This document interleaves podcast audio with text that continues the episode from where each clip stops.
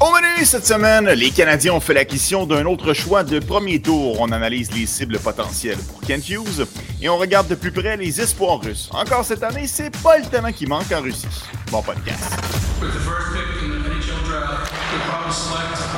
podcast La Relève. C'est un podcast de sport. 8 février 2024, Anthony Desaulniers, Martin Thériault, une autre édition du euh, podcast. La relève édition dans laquelle, Marky, on va regarder de plus près les espoirs russes, espoirs qu'on a un petit peu délaissés depuis le début de la saison pour des raisons évidentes, des raisons politiques. Ils n'ont pas participé aux différentes compétitions internationales. Mais aujourd'hui, on va prendre le temps de regarder les espoirs russes en détail et disons qu'il y a beaucoup de talent de ce côté de la planète. Oui, absolument, absolument. Écoute, ben, bon après-midi, Bedezo. Bon après-midi à vous à la maison. Et ça va être assez intéressant. C'est pas une question de, de, de, manque de goût, de manque d'intérêt envers les espoirs de la Russie. C'est simplement qu'on fait toujours notre tour du monde et on commence toujours avec les, espoirs qui sont un peu plus du côté de l'Amérique du Nord. Mais évidemment, il y a énormément.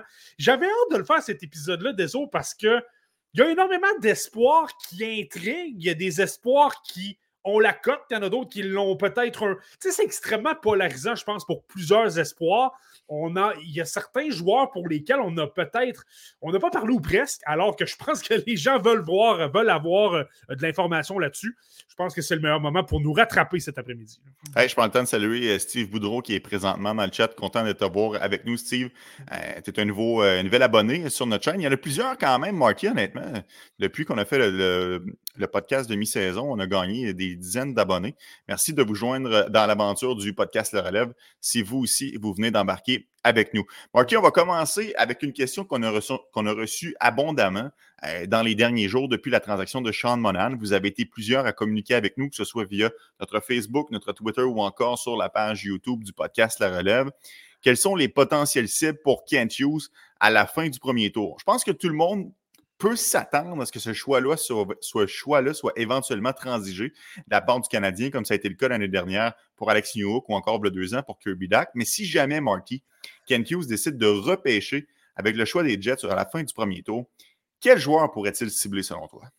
Ben écoute, c'est intéressant des évidemment, lorsqu'on débarque dans les, dans les choix, dans les environs de 25, 26, 27, c'est à peu près à cet endroit-là que le choix des Jets serait en ce moment si, comme tu l'as bien mentionné, on ne l'échange pas.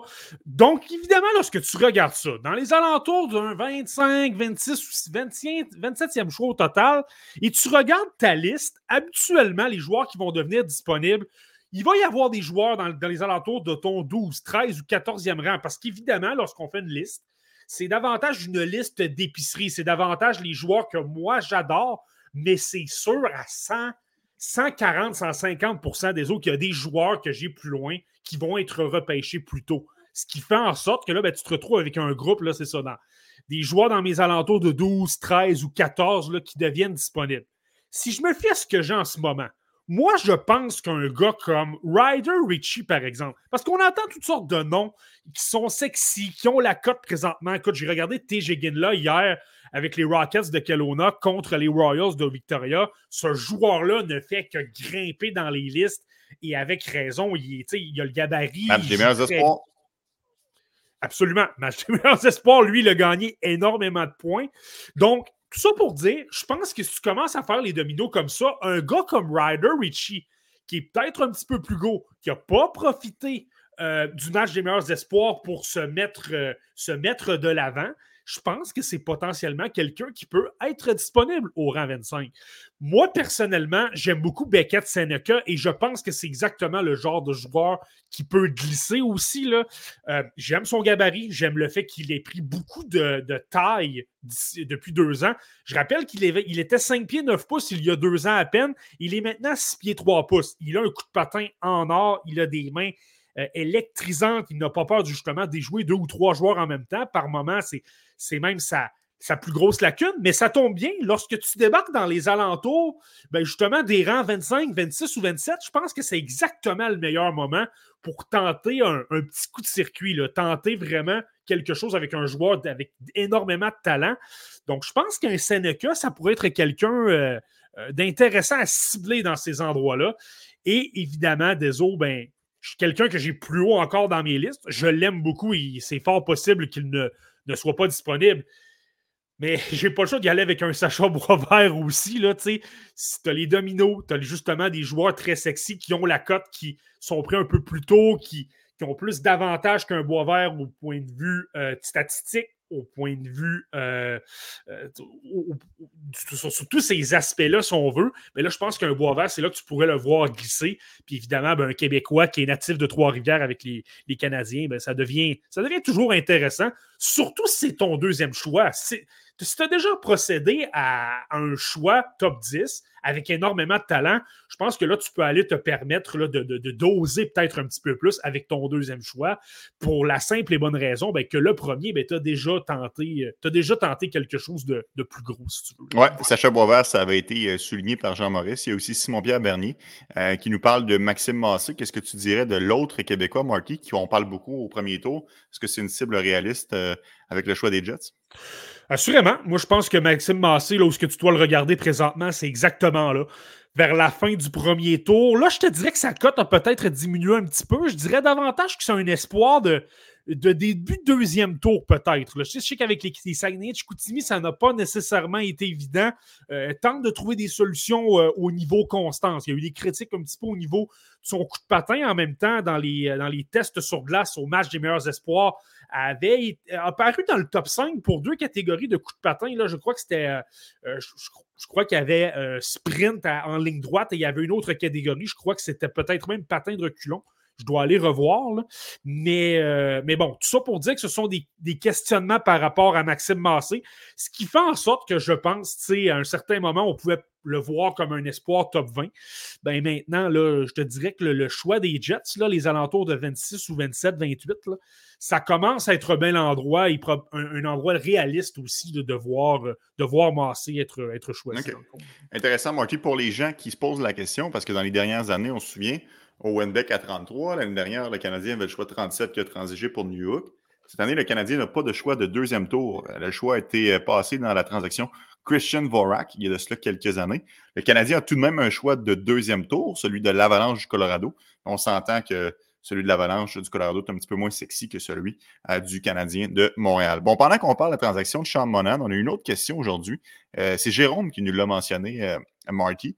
Puis on voulait prendre le temps de l'adresser dans le, podcast. évidemment, lorsque c'est tombé la nouvelle que Sean Monan quittait vers les Jets, tout le monde a regardé la liste d'espoir des Jets. Bon, les Chaz Lucius, on a quand même des Brad Lambert, il y avait évidemment Rutger McGrorty, il y en avait quelques-uns, Nikita Shribikov. Les gens se demandaient est-ce que ça pourrait pas être McGrorty, le joueur que le Canadien obtient en retour? Un contre un, ça me semblait impensable, puis effectivement, le prix était beaucoup trop élevé pour les Jets. Mais qu'est-ce que ça aurait pris, Marty? Qu'est-ce que le Canadien aurait dû rajouter de plus pour faire? Puis même, on est dans une discussion utopique. Je pense vraiment que du côté de Cheval Dayoff, il n'y avait aucune chance que McGrorty quitte. On a fait ça pour s'amuser. Mais qu'est-ce que ça aurait pris de plus aux Canadiens de mettre Monahan pour aller chercher McGrorty? Un choix de premier tour, un espoir de haute qualité, selon toi, qu'est-ce que ça aurait pris de plus? Mais ça, c'est une bonne question, des Évidemment, je comprends les gens de vouloir être excités. Justement, Roger McGrorty a montré de très belles choses au Mondial Junior. Le, côté leadership, le côté, on l'a souvent parlé, je ne sais pas si tu te souviens, on son année de repêchage. C'était pas quelqu'un que j'aimais beaucoup. Et était venu me chercher vers la fin parce que quand tu es dans les gros moments, tu veux marquer un but euh, en fin de troisième période ou en prolongation, il montrait constamment que c'est quelqu'un qui devenait meilleur lorsque la pression augmentait pour son équipe. Ça, mhm. et ça, c'est un aspect qui est très rare. Donc, tu sais, donc, la première parenthèse, je te dirais, des c'est celle-là, comme tu l'as bien mentionné. Je ne pense pas qu'il était disponible. Je dirais pratiquement qu'il était à ça d'être intouchable du côté des Jets, justement parce qu'il présente beaucoup de qualités comme capitaine. Là, écoute, je serais, je serais même pas surpris que Roger McGrorty devienne un jour le capitaine des Jets de Winnipeg. C'est écrit dans son front. Là. De ça, c'est clair. Là. Euh, maintenant, qu'est-ce que ça aurait coûté? Moi, et, j'aime mettre la barre quand même assez haute au niveau du prix. Là. Je viens de le mentionner. Roger McGrorty est un gros bonhomme. Il a le physique de l'emploi. C'est quelqu'un qui est bon devant le filet. C'est quelqu'un qui est bon lorsque ça compte. A plus de pression, il rehausse son jeu d'un cran. C'est un leader né. Donc, pour toutes ces qualités-là, je viens de te nommer beaucoup de choses qui sont assez intéressantes pour des équipes. Donc, si tu veux convaincre les Jets de le soutirer, Roger McGrorty, c'est dommage. Mais moi, je pense que tu as besoin de donner des euh, morceaux majeurs et surtout des, des, morceaux qui euh, pourraient aider les Jets sans trop de doute. Donc, tu sais, lorsque je pense même à un Lane Hudson, par exemple, je ne sais pas si ce serait assez. Je pense qu'on wow. Wow!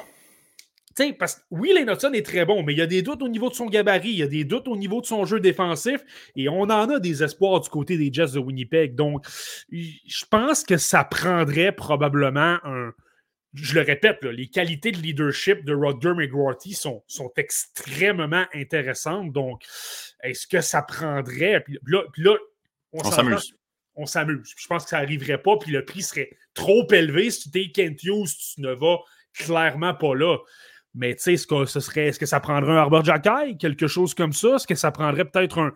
Et je le répète, ce serait vraiment trop élevé, là. Mais tu sais, est-ce qu'on voudrait mettre un Juraj Slavkovski dans la discussion, quelque chose comme ça? Parce que pour le reste, pour te convaincre d'aller te départir d'un Roger McGrorty, tu as des bons éléments, là, mais des éléments qui te disent, OK, il, est à peu près au même niveau à la, tu sais, j'adore Joshua Roy, mais il n'y a pas le, côté gabarit, il n'y a pas le ben côté leadership. Ben il est peut-être un peu moins certain.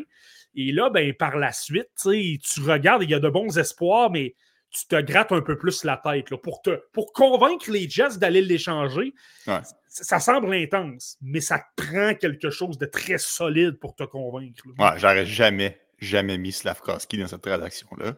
mais je trouve que c'est quand même un exercice intéressant. Puis honnêtement, pense même pas que ça a été discuté. Je pense que Kent Hughes, il a dit Il est-tu disponible Non, parfait. Fin. fin.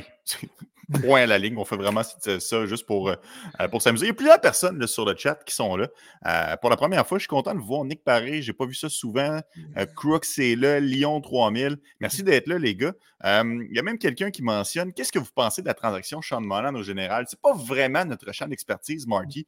on peut quand même se prononcer rapidement. Moi, je pense que Écoutez, c'est sûr que ça peut sembler faible par rapport au prix de l'énorme, surtout considérant que le marché des joueurs de centre n'était pas super élevé, n'était pas super épais à travers la nationale de hockey, son faible contrat, mais ça reste quand même que c'est réalistement un choix de, pas un choix, mais un centre de troisième tour dans une bonne équipe, deuxième tour à la limite.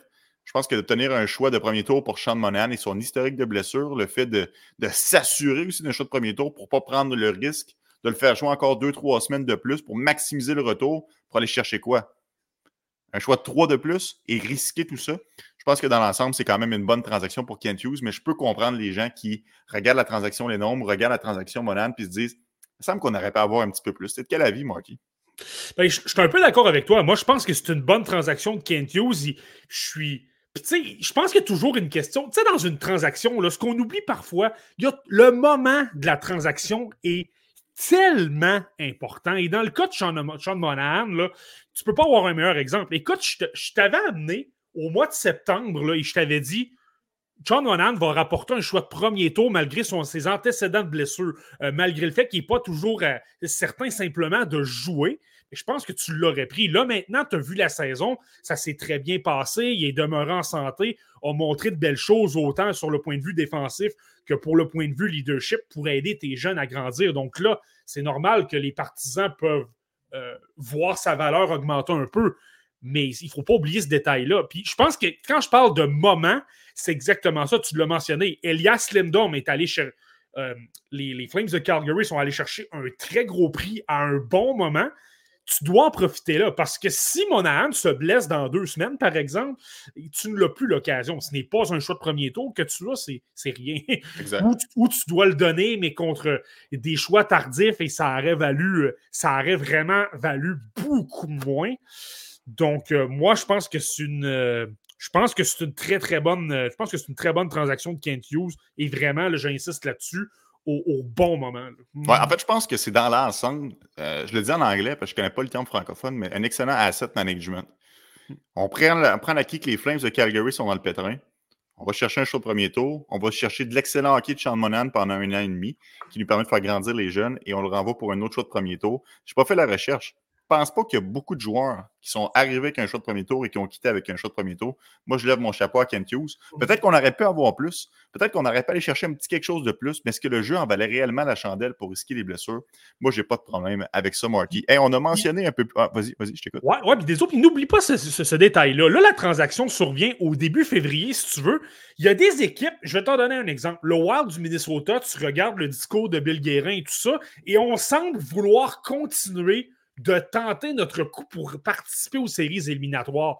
Supposons que tu te retrouves deux semaines plus tard et que là, ben, tu as des, le, Wild de ce monde ou d'autres équipes qui sont forcées d'abandonner, qui là se disent finalement, bon, ben, c'est terminé, on n'a plus aucune chance. C'est une équipe de plus dans les vendeurs. Et là, ça fait en sorte que au lieu que Sean Monan soit le seul, gros morceau à obtenir pour euh, les autres équipes parce que Lindon vient d'être échangé, ben là, tu peux ajouter. Euh, j'ai pas nécessairement d'exemple, mais. Boone Jenner avec les Blue Jackets. Surveillez ça, Boone Jenner. Je ne serais pas surpris, moi, que du côté des Jackets, on voit justement cette opportunité-là du fait qu'il n'y a pas beaucoup de joueurs de centre puis qu'on aille dans cette direction-là. Moi je, moi, je pense sincèrement que c'est une possibilité, Marty. Ben oui, mais c'est fort, fort, possible. Ça, c'est un excellent point. Tu parles de Boo Jenner, puis là, tu parles de d'autres équipes comme ça. Tu sais, je te.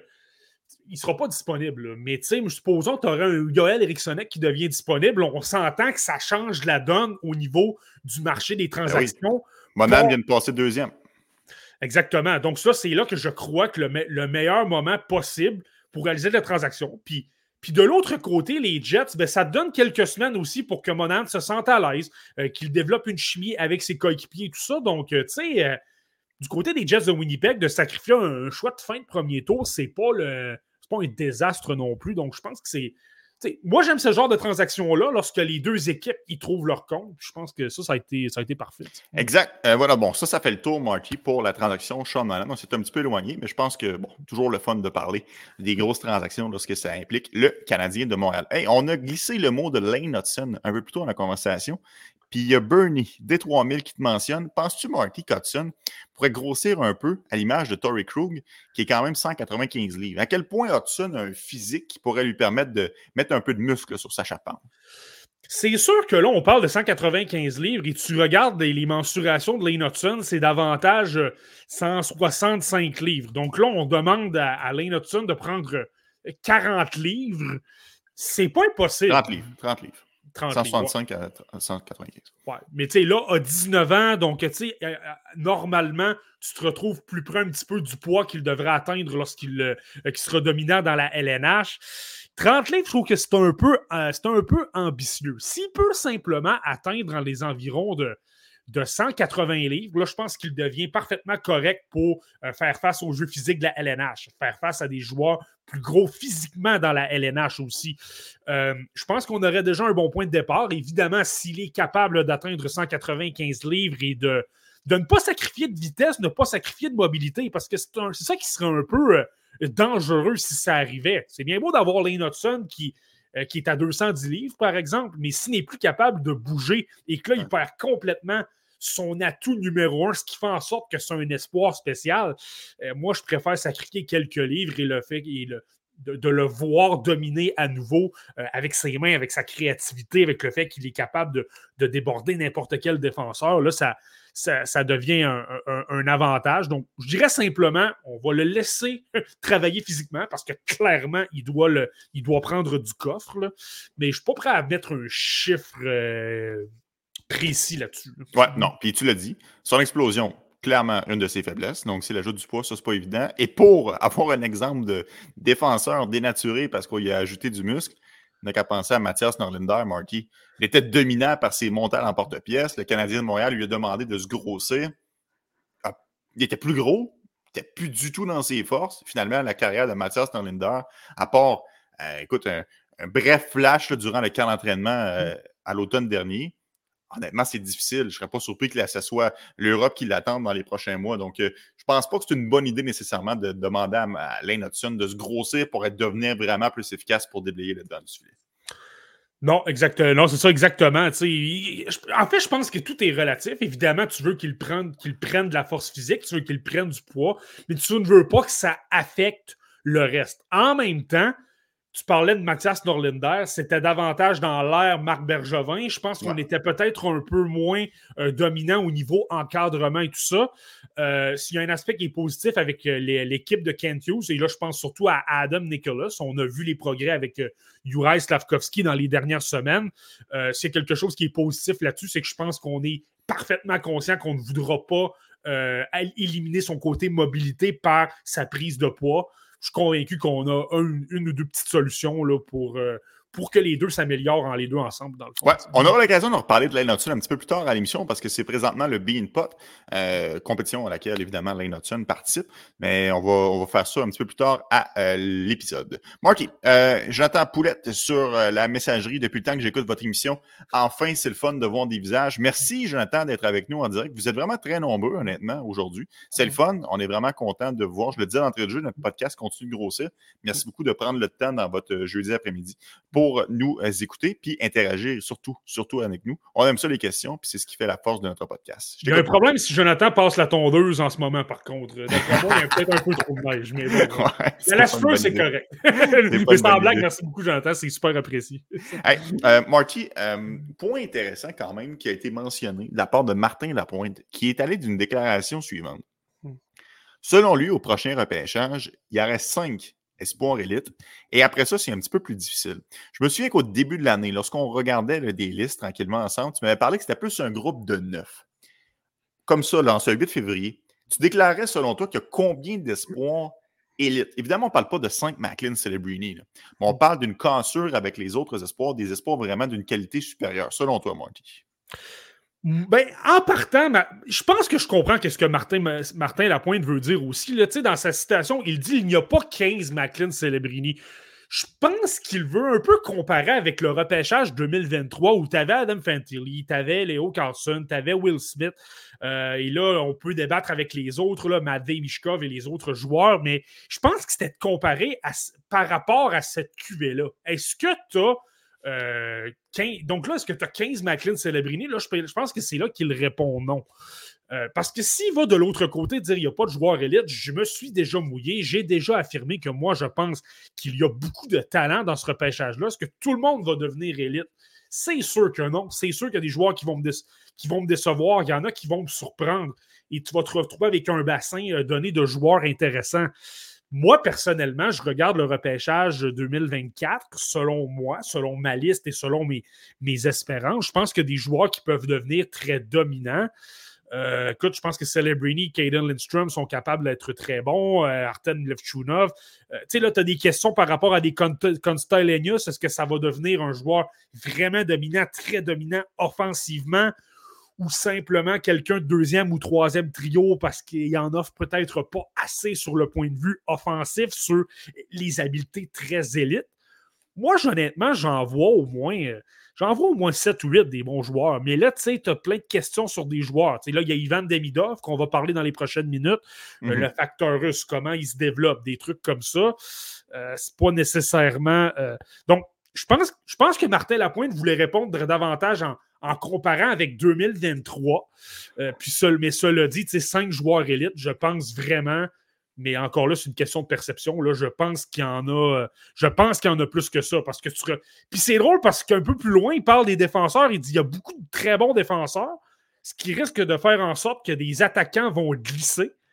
Je ne sais pas si tu as compris que la même chose que moi, désolé, mais c'est comme si euh, dans les alentours du choix 25, 26 ou 27, qu'on allait peut-être attendre qu'un attaquant glisse et que là, tu as tellement d'actifs, tu as tellement de choses pour concocter une transaction, ben, soit tu peux simplement échanger le choix pour aller euh, te chercher un joueur euh, établi, donc un attaquant ou peu importe, ou encore, ben, tu peux t'avancer, tu peux aller donner un choix ou deux de deuxième tour.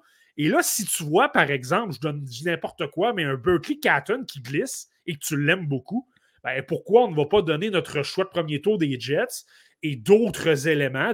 Ça peut être, être des défenseurs aussi. Beaucoup de gens parlent de Jordan Harris comme une, une, monnaie d'échange logique. Ben, tu peux prendre trois ou quatre euh, actifs comme ça, les échanger. C'est comme si, si tu l'entres les lignes, c'est comme si c'était un peu dans, dans la tête de Kent Hughes là, de se dire S'il y a un attaquant qui glisse, on va aller le chercher, on va donner plusieurs éléments et on va l'avoir comme ça, notre, notre autre attaquant élite. Ouais, je trouve ça drôle. Moi, je l'ai vu plus comme un coup de poker. Tout le monde mentionne à quel point les Canadiens veulent repêcher un attaquant. Martin Lapointe sort publiquement, mentionne qu'on espère que les attaquants glissent pas sûr, euh, certain, moi, qu'il n'y avait pas un petit peu de, de, fumée sans feu dans cette déclaration-là en même temps. On est tellement loin du repêchage. Ça ne sortira pas nécessairement partout. Mais écoute, j'en prends puis j'en laisse. Honnêtement, les recruteurs, quand ils parlent avant le repêchage, mhm. j'en prends.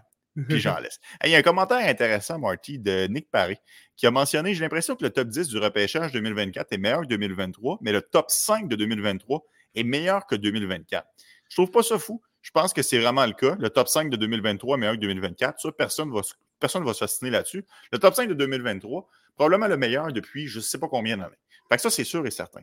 Mais le top 10 de 2024, à ton avis, Marky, tu es meilleur que celui de 2023? Euh, ben, je pense que l'analyse de Nick est très bonne. Je le verrais vraiment comme ça. Je, pense que tu l'as bien résumé. Là. Euh, j'avais un groupe de six attaquants très élites pour le repêchage 2023. Et tu sais, si tu regardes qui était 5 ou 6e, j'avais Will Smith qui était 5e, j'avais Zach Benson 4e et j'avais Matvey Mishkov 6e. C'est pas une raison de, talent. C'était pas une question de talent, c'était une question ben, de, circonstances, le facteur russe et tout ça. Mais bon, tu prends Mishkov qui est 6e, tu n'as clairement pas de Matvey Mishkov au, au 5 ou. Enfin, il y en a un, mais bon, j'y reviendrai. Ouais, je pense que c'est drôle que tu dis ça parce qu'il y en a un. il, y en a un, mais tu sais, si tu compares un peu en général, mon groupe de, de 5 ou de 6. Et justement, tu parles de, de tu parles de Berkeley Catton, tu parles de Zane Parek. Il y a plein de joueurs avec plein de talents. Mais est-ce qu'on est dans la même catégorie? Est-ce qu'on est plus sûr qu'avec les joueurs du repêchage 2023? Là, je pense qu'on n'est pas, euh, n'est pas dans cette catégorie-là. Mais si tu regardes les top 10 respectifs, par contre, souviens-toi ce que je disais l'an dernier, désolé, lorsque j'ai arrivé au, euh, au, Braden Yager, au Nate Danielson de ce monde, au, Oliver Moore qui étaient tous dans mon top 10. Et je me disais, et je trouve ça faible comme top 10. Je suis pas très impressionné d'avoir ces joueurs-là aussi haut. Alors que présentement, la dernière, pour ceux qui ont écouté notre, notre épisode sur le top 10 de mi-saison, ce que je mentionnais, c'est que j'étais découragé d'avoir un joueur comme Sam Dickinson trop bas. j'étais mm-hmm. découragé d'avoir Zev Bouillon dixième et j'ai des joueurs dans les alentours de 11, 12 ou 13 là, qui me semblent trop bas. Donc, je pense que là-dessus, le haut du pavé était bien meilleur en 2023, mais tu as plus de profondeur peut-être un petit peu en 2024. C'est peut-être là que je rejoins moins Martin Lapointe là, pour euh, parler de la, de la profondeur. Mais en même temps, s'il parlait davantage d'une catégorie Macklin-Celebrini, Là, je le rejoins un peu plus. C'est de savoir un peu qu'est-ce qu'il veut dire par joueur élite, dans le fond. Exact. Mais c'est quand même rassurant ce que tu viens de mentionner parce que, tu sais, on les voit passer les commentaires sur Twitter des gens qui sont frustrés quand le Canadien remporte des matchs parce qu'on remonte un petit peu au classement, si tu veux, donc on descend au classement du repêchage. Mais je pense que si le Canadien se retrouve à repêcher 7, 8, il y aura quand même des bons joueurs à ce rang-là. Reste seulement de piger le bon. Commentaire intéressant ici de Kingsley Marty. Est-ce que Rainbacker a plus de potentiel que les défenseurs du top 10 de 2024, selon toi? Euh, ouais, ça, c'est une bonne question. J'ai parlé. C'est plate parce que j'ai parlé de mon groupe de 6 qui était très solide en 2023 et David Rainbacher était septième. Donc, l'écart était vraiment entre Mishkov et euh, David Renbacher au niveau vraiment euh, talent. là, il y a d'autres circonstances qui font en sorte que, je l'ai souvent dit, moi, je comprends le choix des Canadiens d'avoir pris euh, David Renbacher, mais si tu le compares aux autres, donc, tu sais, Artem Levchunov, tu le compares à des Sam Dickinson, Zane Parek, et que tu analyses plein de facteurs, tu es obligé de dire, je pense qu'il y a peut-être un peu moins de, de potentiel que ceux-là. C'est simplement de regarder les, le talent, donc le côté gabarit, le côté jeu offensif, le côté jeu défensif.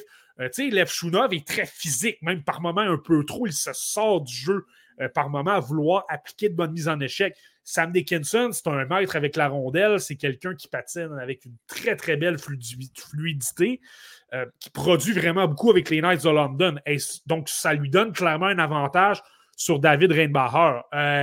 Zev Bouillon est l'un des meilleurs pointeurs chez les défenseurs admissibles à un repêchage là, de tous les temps dans la NCAA en ce moment. Il produit un meilleur rythme que Lane Hudson euh, de l'an dernier et il n'est pas admissible au repêchage. Donc, je pense que pour toutes ces raisons-là, les, les, les, les, cases que tu coches, malheureusement, je pense que des Dickinson, des Levchunov, des, des Bouillum et des Parek, passent, passent tous un peu devant Reinbacher. Mais en même temps, c'était pas un repêchage de, défenseurs l'an dernier, vraiment pas. Alors que cette année, ben, on le mentionne souvent. Martin Lapointe l'a mentionné lui aussi. Il y a beaucoup de talent, disons. Ça fait mal, Marty.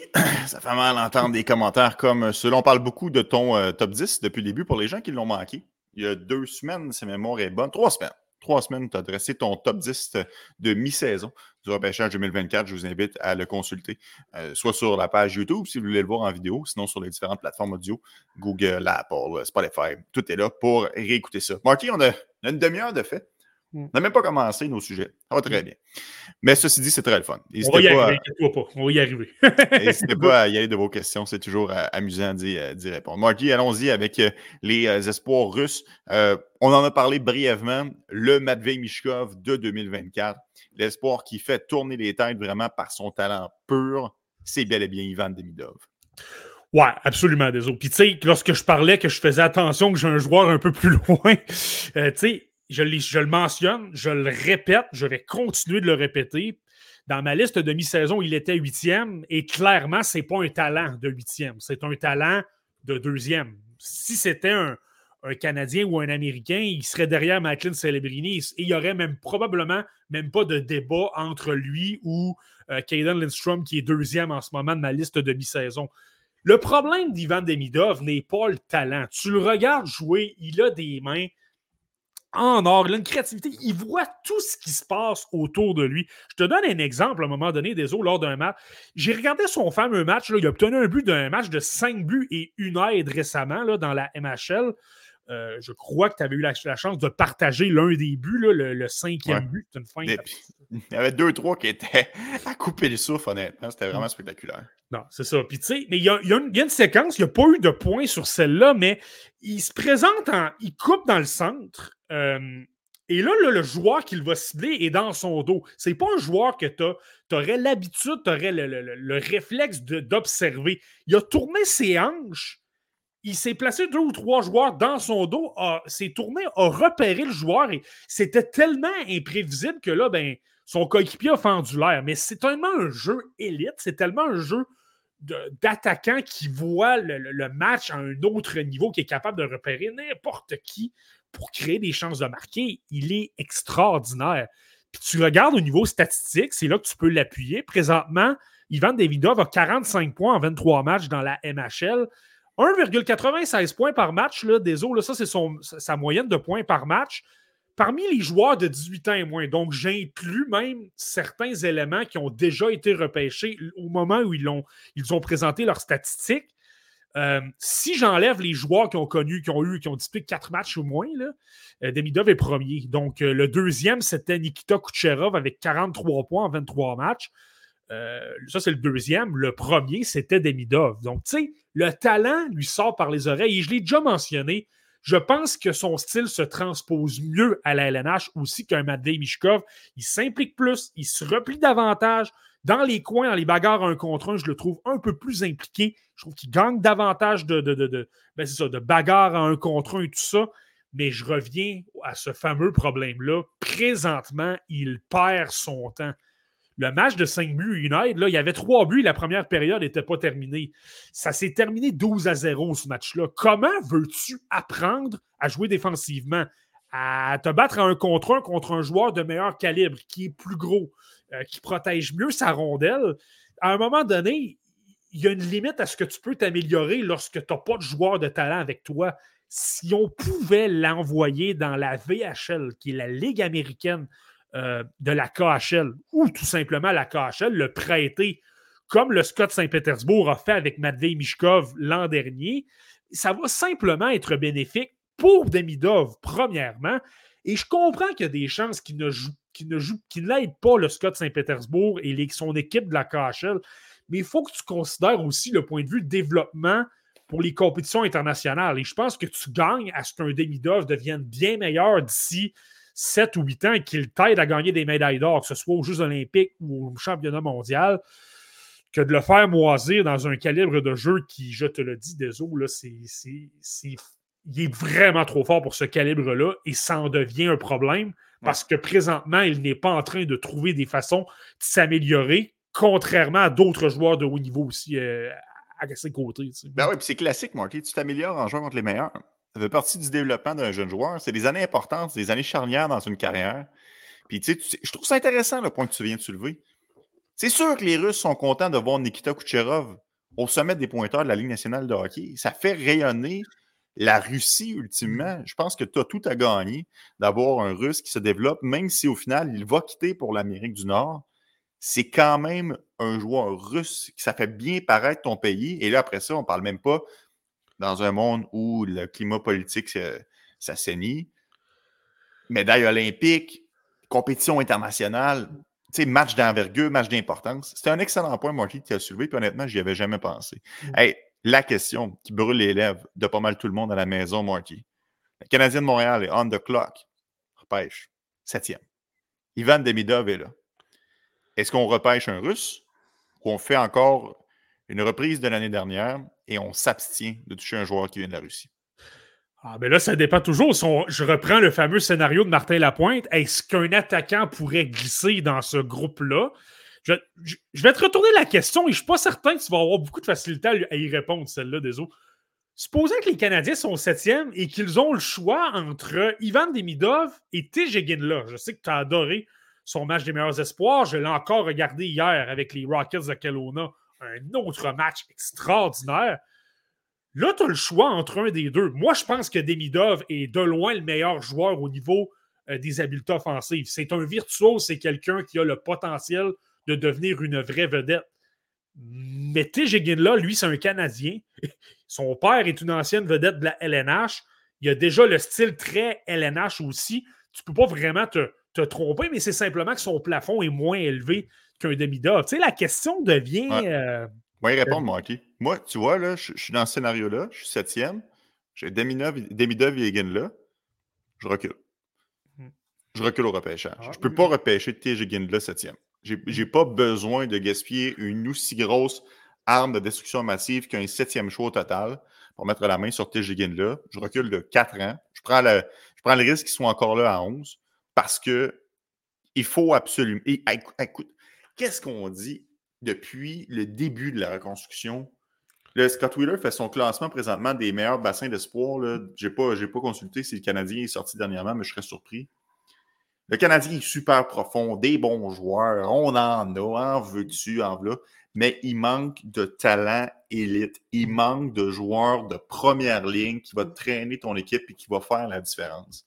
Le Canadien ne peut pas se permettre de passer à côté d'un talent élite attaquant ou défenseur. Le repêcher défenseur, ça ne me dérange pas. Vous n'échangerez. C'est pas grave. Mais il faut absolument qu'on aille chercher quelqu'un de premier plan qui va faire la différence dans la reconstruction du Canadien de Montréal. On ne peut pas se permettre de passer à côté. Moi, je te dis, si Damidov est disponible, je sens que je vais avoir une petite montée de lait, moi, qui si on passe encore à côté. Ça, va donner de bons, de bons épisodes, ça, il n'y a aucun doute. Là. Ça, va, ça va donner du spectacle, ça, c'est clair. Mais en même temps, tu sais, je, le et j'avais mentionné que j'aurais pris Matvey Mishkov l'an dernier aussi. C'était mon choix. C'était avec lui que je me suis mouillé. En même temps, Matvey Mishkov avait beaucoup de, craintes au niveau justement de l'implication. Euh, je trouvais que par moment, il jouait peut-être un peu trop au sol. Ça, ça faisait en sorte qu'il y avait beaucoup de pertes de rondelles, ce qui peut faire en sorte que tu te poses des questions. Je te dirais que ce qui me réconforterait davantage avec le fait de prendre un demi-dove au septième rang, c'est justement que je le trouve bien meilleur sans la rondelle. Je le trouve meilleur dans sa gestion de la rondelle pour remettre à ses coéquipiers et tout ça. Et là, évidemment, il y a une question de, de sentiment, si tu veux. Là. Et on lui dirait que j'aurais le goût de dire, j'ai le goût de miser quand même sur un demi-dove. J'y crois davantage que je pouvais le croire avec un Mishka parce que justement, niveau coup de patin, niveau euh, jeu individuel et tout ça, il m'amenait beaucoup de, de questionnements. Tandis qu'un demi-dove, je suis pas loin d'être. Euh, honnêtement, je l'ai huitième, là, puis je serais pas loin de dire, OK, je le crains parce que vraiment, lorsque tu, lorsque tu parles de, ben, de prendre un pari, là, à un moment donné, tu, dois trancher. Je je suis pas loin de vouloir trancher au niveau euh, de, façon favorable dans le cas d'Emidov, même si c'est un russe, même s'il y a beaucoup de, risques. J'aime vraiment beaucoup ce que je vois de ce joueur-là. Beaucoup de bons commentaires sur la messagerie texte. Martin Lefebvre, on a vraiment besoin d'un défenseur, on peut s'avancer aussi pour les C'est vrai. C'est vrai. Cela dit, si le meilleur joueur disponible, c'est un défenseur, on repêche un défenseur. Mm. Au moment du repêchage de Kotkanemi, le meilleur joueur disponible, c'était pas un centre. On a repêché un centre pour la position. On s'en mord encore les doigts. Si le meilleur joueur disponible, c'est un défenseur, on repêche un défenseur, on se vire de bord, on échange Logan Mayou, on échange Justin Barron, on échange Lane Hudson, je m'en fous. On repêche le meilleur joueur et après, on s'arrange avec le surplus. Du moins, c'est ma façon de voir les choses. Mm. D'accord ou pas, Marty? Moi, je suis entièrement d'accord. Moi, je pense que tu gagnes avec des éléments élites. Tu gagnes avec des joueurs qui vont devenir très dominants. Et tu l'as bien dit, il n'y a rien qui te menote. Je comprends que c'est compliqué par moment de réaliser des transactions, mais tu, tu l'échanges. Tu fais un peu ce que les, les, euh, les Ducks d'Anaheim ont accompli avec Cotter Gauthier. Ils avaient la chance de mettre la main sur un Ouais. choix top 5, un gros bonhomme qui a un gros lancer et qui a un potentiel de devenir très bon. On a peut-être une lacune au niveau des défenseurs droitiers à Anaheim. C'est pas grave. On, on nous demande Jamie Drysdale. On ira le repêcher dans, un autre, dans, un autre, dans une autre cuvée, peut-être même dans la prochaine. Tu Exactement. iras t'améliorer d'une autre façon. Il t'a tellement de défenseurs gauchers, tu trouveras une façon d'aller le chercher d'une autre façon. L'exercice est intéressant, des là. C'est fou par moment à quel point les équipes peuvent changer de portrait là, très rapidement en deux ou trois ans. Tu penses que tu as une très grosse? Je vais donner un exemple. Lorsqu'on a échangé Mikhail Sergachev pour euh, Jonathan Drouin, on l'avait, notre défenseur gaucher. Il n'y en avait pas de problème. On pouvait dire, OK, qu'en défense, on était solide. Et soudainement, avec une seule transaction, c'est devenu un problème pendant des années. Donc, tu vois à quel point, par moment, là, avec un seul geste, tu peux complètement chambouler les chiquets de ton équipe. Ben oui, tu avais perdu Emeline, tu avais perdu Beaulieu, tu avais perdu Sergachev, puis défenseur à gauche. Marty, euh, autre commentaire que je trouvais bien de Steve Boudreau. Apprendre à jouer défensif, ça s'apprend. Scorer des buts, ça, ça s'apprend pas. Ça, c'est vrai, Steve. Euh, je veux t'amener sur la question de Kingsley. Demidov serait disponible en quelle année? On a beaucoup parlé l'année dernière du fameux contrat de Matvei Mishkov qui ne pouvait pas s'amener en Amérique du Nord jusqu'en 2026. C'est souvent le cas pour les espoirs russes. On va en parler tout à l'heure lorsque on va faire le tour des espoirs repêchés. Bogdan Konushkov, lui aussi a signé un contrat, donc n'arrivera pas en Amérique du Nord demain matin. Est-ce a des restrictions comme ça, Marty, avec Ivan Demidov, à quel moment peut faire le saut puis traverser l'océan Atlantique? Ben, présentement, Demidov, si on regarde sa situation contractuelle, son contrat se terminerait en 2025. Et je te dirais, puis j'ai pas la réponse, peut-être que ce que je vais dire, c'est n'importe quoi, mais je trouve ça un peu curieux qu'il soit justement dans une situation, parce que je me rappelle de Matvei Mishkov, rappelle-toi, avait beaucoup de temps de jeu à 15 ans dans la MHL, très rapidement avait signé le fameux contrat pour l'amener jusqu'en 2026. Là, de mémoire, c'était un contrat de 4 ans. Et là, ben, ça avait amené toutes sortes de doutes. Et je te rappelle qu'à l'époque, on se demandait qui allait être le meilleur entre Connor Bedard et Matvei Mishkov. Euh, là, dans le cas de Demidov, il n'a toujours pas signé de contrat. Son contrat se termine en 2025, donc potentiellement un an après sa, sa- sa- sa- le- le- sa sélection. Donc, est-ce qu'il montre peut-être un peu de- de fermeture quant à vouloir signer ce contrat-là? Je trouve ça un peu drôle, moi, qu'il n'y ait absolument rien et que justement, on ne tente pas d'améliorer son développement en voulant, euh, en l'envoyant un calibre supérieur. Je trouve ça un petit peu curieux. Donc, euh, je ne veux pas dire que j'ai raison, mais c'est simplement quelque chose que je trouve qui est à considérer parce que si tu regardes des, des joueurs russes, des espoirs russes de haut calibre, souvent les équipes euh, de la KHL vont tenter de les mettre sous contrat très rapidement. Alors que Demidov, ben, il n'y a pas rien en ce moment. Et tu compares à Mishkov, normalement, il aurait dû signer un contrat l'an dernier, alors que ce n'est pas arrivé. Donc, euh, c'est un peu bizarre. Ah, que c'est pour ça qu'il n'est pas en VHL ou en KHL présentement. Qui sait? Qui sait? Marty, euh, bon, assez pour euh, Ivan Demidov. On va aller d'un autre espoir de très, très haut calibre, Anton Silayev, un joueur que tu as aussi très haut sur ta liste, Marty. Ouais, mais là, lui, ben, je l'ai haut, là, mais en même temps, il y, a des gens qui l'ont extrêmement haut. Anton Silaev. Et tu sais, lorsque je parlais d'un espoir que les gens parlent beaucoup euh, depuis le début de la saison et qu'on, honnêtement, bien humblement, on n'a vraiment pas parlé beaucoup parce qu'on n'a pas parlé des espoirs de la Russie encore, euh, c'est clairement lui. Lui, il fait énormément réagir. Écoute, Bob McKenzie Ryan Kennedy de, de, The Hockey News l'ont deuxième. Ils l'ont derrière Macklin Celebrini dans leur liste. Je me demande si ça a rapport avec le fait qu'il est 6 pieds 7. Ben, c'est sûr que ça va, c'est sûr que ça a un impact. Écoute, un défenseur de 6 pieds 7 pouces et 207 livres, et qui n'est pas un late, donc c'est un joueur de 17 ans. C'est clair que ça devient extrêmement alléchant. Et en passant, lorsqu'on parlait de la situation des contrats, lui, son contrat se termine en 2026, euh, euh, Silaev. Donc, tu vois, tu as deux ans supplémentaires dans l'organisation du Torpedo Nijni Novgorod, l'équipe de Bogdan Konyushkov. Anton Silaev, je te dirais, c'est probablement le joueur du repêchage au complet qui amène le plus de questionnements. Parce que oui, il est gros. Il patine très bien en passant. C'est quelqu'un qui a une prise de décision rapide, donc beaucoup d'exécution. Donc, euh, en principe, ça, ça se transpose bien à la LNH. C'est quelqu'un qui joue à temps plein dans la KHL. Tu regardes les statistiques là, pour un joueur de moins de 18 ans, là, dans toute l'histoire de la KHL, présentement, Anton Silaev, par un petit point, là, il est devant Vladimir Tarasenko, mais c'est lui qui a la meilleure statistique de, toute l'histoire de la KHL pour un joueur de moins de 18 ans, 11 en 55. Ah, quand même.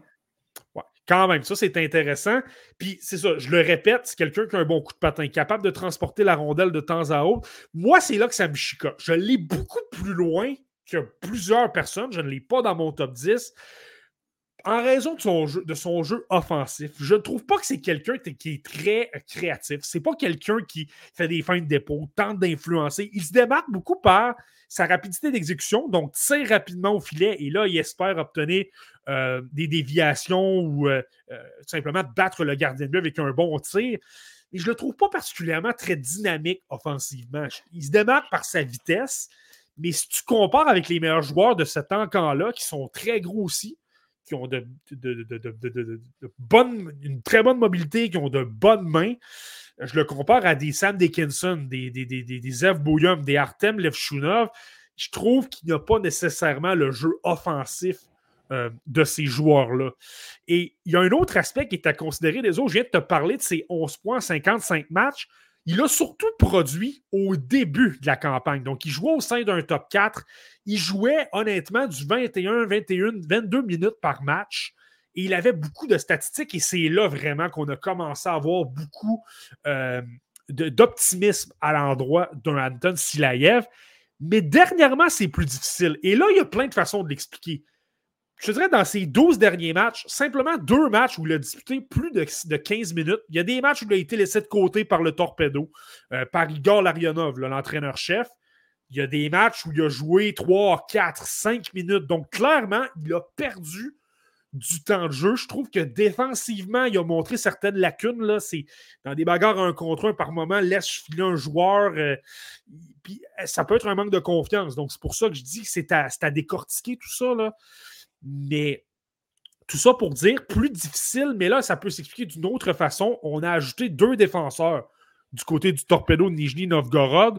Il y a un joueur qu'on connaît très bien l'organisation des Canadiens, déjà joué avec le Rocket de Laval, Madison Bowie. Donc, lui est venu, venu gruger du temps de jeu. Et Kirill Kirsanov, l'espoir des, euh, des, Kings de Los Angeles, euh, lui appartenait à une autre organisation et là, s'est amené avec le torpedo. Lui se retrouve là, souvent avec Konyushkov sur la première paire. Donc, tout ça mis ensemble t'amène à te poser la question est-ce que Silaev est toujours un excellent espoir, mais que simplement le Torpedo veut gagner C'est une équipe de la KHL qui veut quand même gagner des matchs de hockey. Et là, ben, on a décidé de placer des vétérans devant lui, mais que ça demeure un bon espoir, ou que là, vraiment, il y a une question à se poser dans son cas. C'est ça qui est adéquat. Moi, je pense que, ça demeure un espoir spécial. Ça demeure quelqu'un qu'on doit considérer parce que je le regarde, il patine bien, il y a quand même une bonne. Euh, euh, il y a quand même de l'exécution. Donc, je trouve qu'il y a quand même de très belles choses. Quelqu'un qui joue bien physiquement aussi, qui est capable de frapper, qui est capable d'appliquer de bonnes, mises en échec. Mais ça devient, ça devient, ça devient, c'est un élément qui est à considérer clairement. Euh, Marty, c'est toujours la question à 6 pieds 7, la mobilité, le patin, l'explosion. Je comprends. En plus, s'il passe ses batailles à un contre un, ça, c'est quand même un beau gros drapeau rouge. Mm. Mais euh, y a-tu, c'est-tu un piano? Y a-tu, y a possibilité d'améliorer ce, coup de patin-là? Qu'est-ce que, qu'est-ce que tu dirais à ce niveau-là? Ah, mais il n'y a pas de problème avec son coup de patin. Il patine très bien. C'est une grosse force. Il est fluide, il patine extrêmement bien. Moi, ce que j'aime moins, c'est son sens offensif. Donc, tu sais, de vouloir bouger les épaules, bouger les lignes de passe, trouver une façon de créer de l'attaque alors qu'il n'y a pas grand-chose moi, je trouve que sa prise de décision est un peu plus simple. C'est davantage des tirs au filet rapides, davantage de, simplement viser des déviations, de surprendre le gardien de but parce qu'il il est moins bien placé. Mais son coup de patin, il est bon. Il est explosif, il est dynamique. Euh, par moment, tu peux le voir transporter la rondelle aussi. Puis, tu sais, les, problèmes défensifs, c'est davantage dernièrement. Il était quand même très solide au début de la campagne. Ça, cet aspect-là, j'ai vraiment le goût de penser que c'est davantage une question de confiance et qu'il n'y a pas de problème. Ça, ça va devenir un excellent défenseur défensif dans la LNH. C'est pourquoi je le garde quand même dans mon top 20. Mais euh, moi, personnellement, c'est pourquoi je ne suis pas prêt à aller, certainement pas à le placer deuxième, parce que je pense qu'il y a des défenseurs qui en offrent, qui sont, aussi, qui sont gros aussi, mais qui, justement, là, quand, lorsqu'il vient temps de créer de l'attaque, de bouger les épaules, de, de, euh, tenter de te glisser dans le dos des défenseurs, je trouve qu'ils en offrent peut-être un peu plus qu'un Anton Silayev. Un Silayev à 6 pieds 3 serait peut-être pas aussi haut dans différentes listes euh, présentement d'experts, mais bon, il n'est pas 6 pieds 3, il est 6 pieds 7, et ça, c'est sûr que ça fait toujours saliver euh, les gens. 6 pieds 7, 207 livres, Anton Silayev, le défenseur gaucher. Euh, je vous le rappelle, pour les gens qui ne sont pas présentement en vidéo. Marty, dirais-tu qu'on change un petit peu de catégorie d'espoir? C'est vraiment les, les, deux plus gros espoirs chez la Russie, puis qu'après ça, on part peut-être une petite coche, ou il y a, tu dirais qu'il y aurait quelqu'un d'autre qui se greffe dans ce groupe-là au niveau talent? Hmm. Euh, je pense que pour le haut du pavé, ce seront vraiment les deux, plus gros noms, les deux espoirs top 10. Il y a de très bons joueurs qu'on va parler dans les prochaines minutes. Mais pour les autres, là, on parle davantage de. On parle d'espoir de premier tour, mais peut-être un peu plus entre. Certains peuvent aspirer à être repêchés dans les entours de 15 ou 16, et il y en a d'autres qui ça va être la, la, fin du, du, premier tour. Il y a de très bons espoirs, mais là, on, on n'est plus dans les candidats au top 10. Penses-tu que, que Nikita Armano, Artamonov est un candidat au premier tour, Marky? Ouais, lui, assurément. Moi, j'aime beaucoup Nikita Artamonov. Puis c'est drôle, hein, parce qu'on a eu beaucoup de tabac par rapport à, Anton Silayev.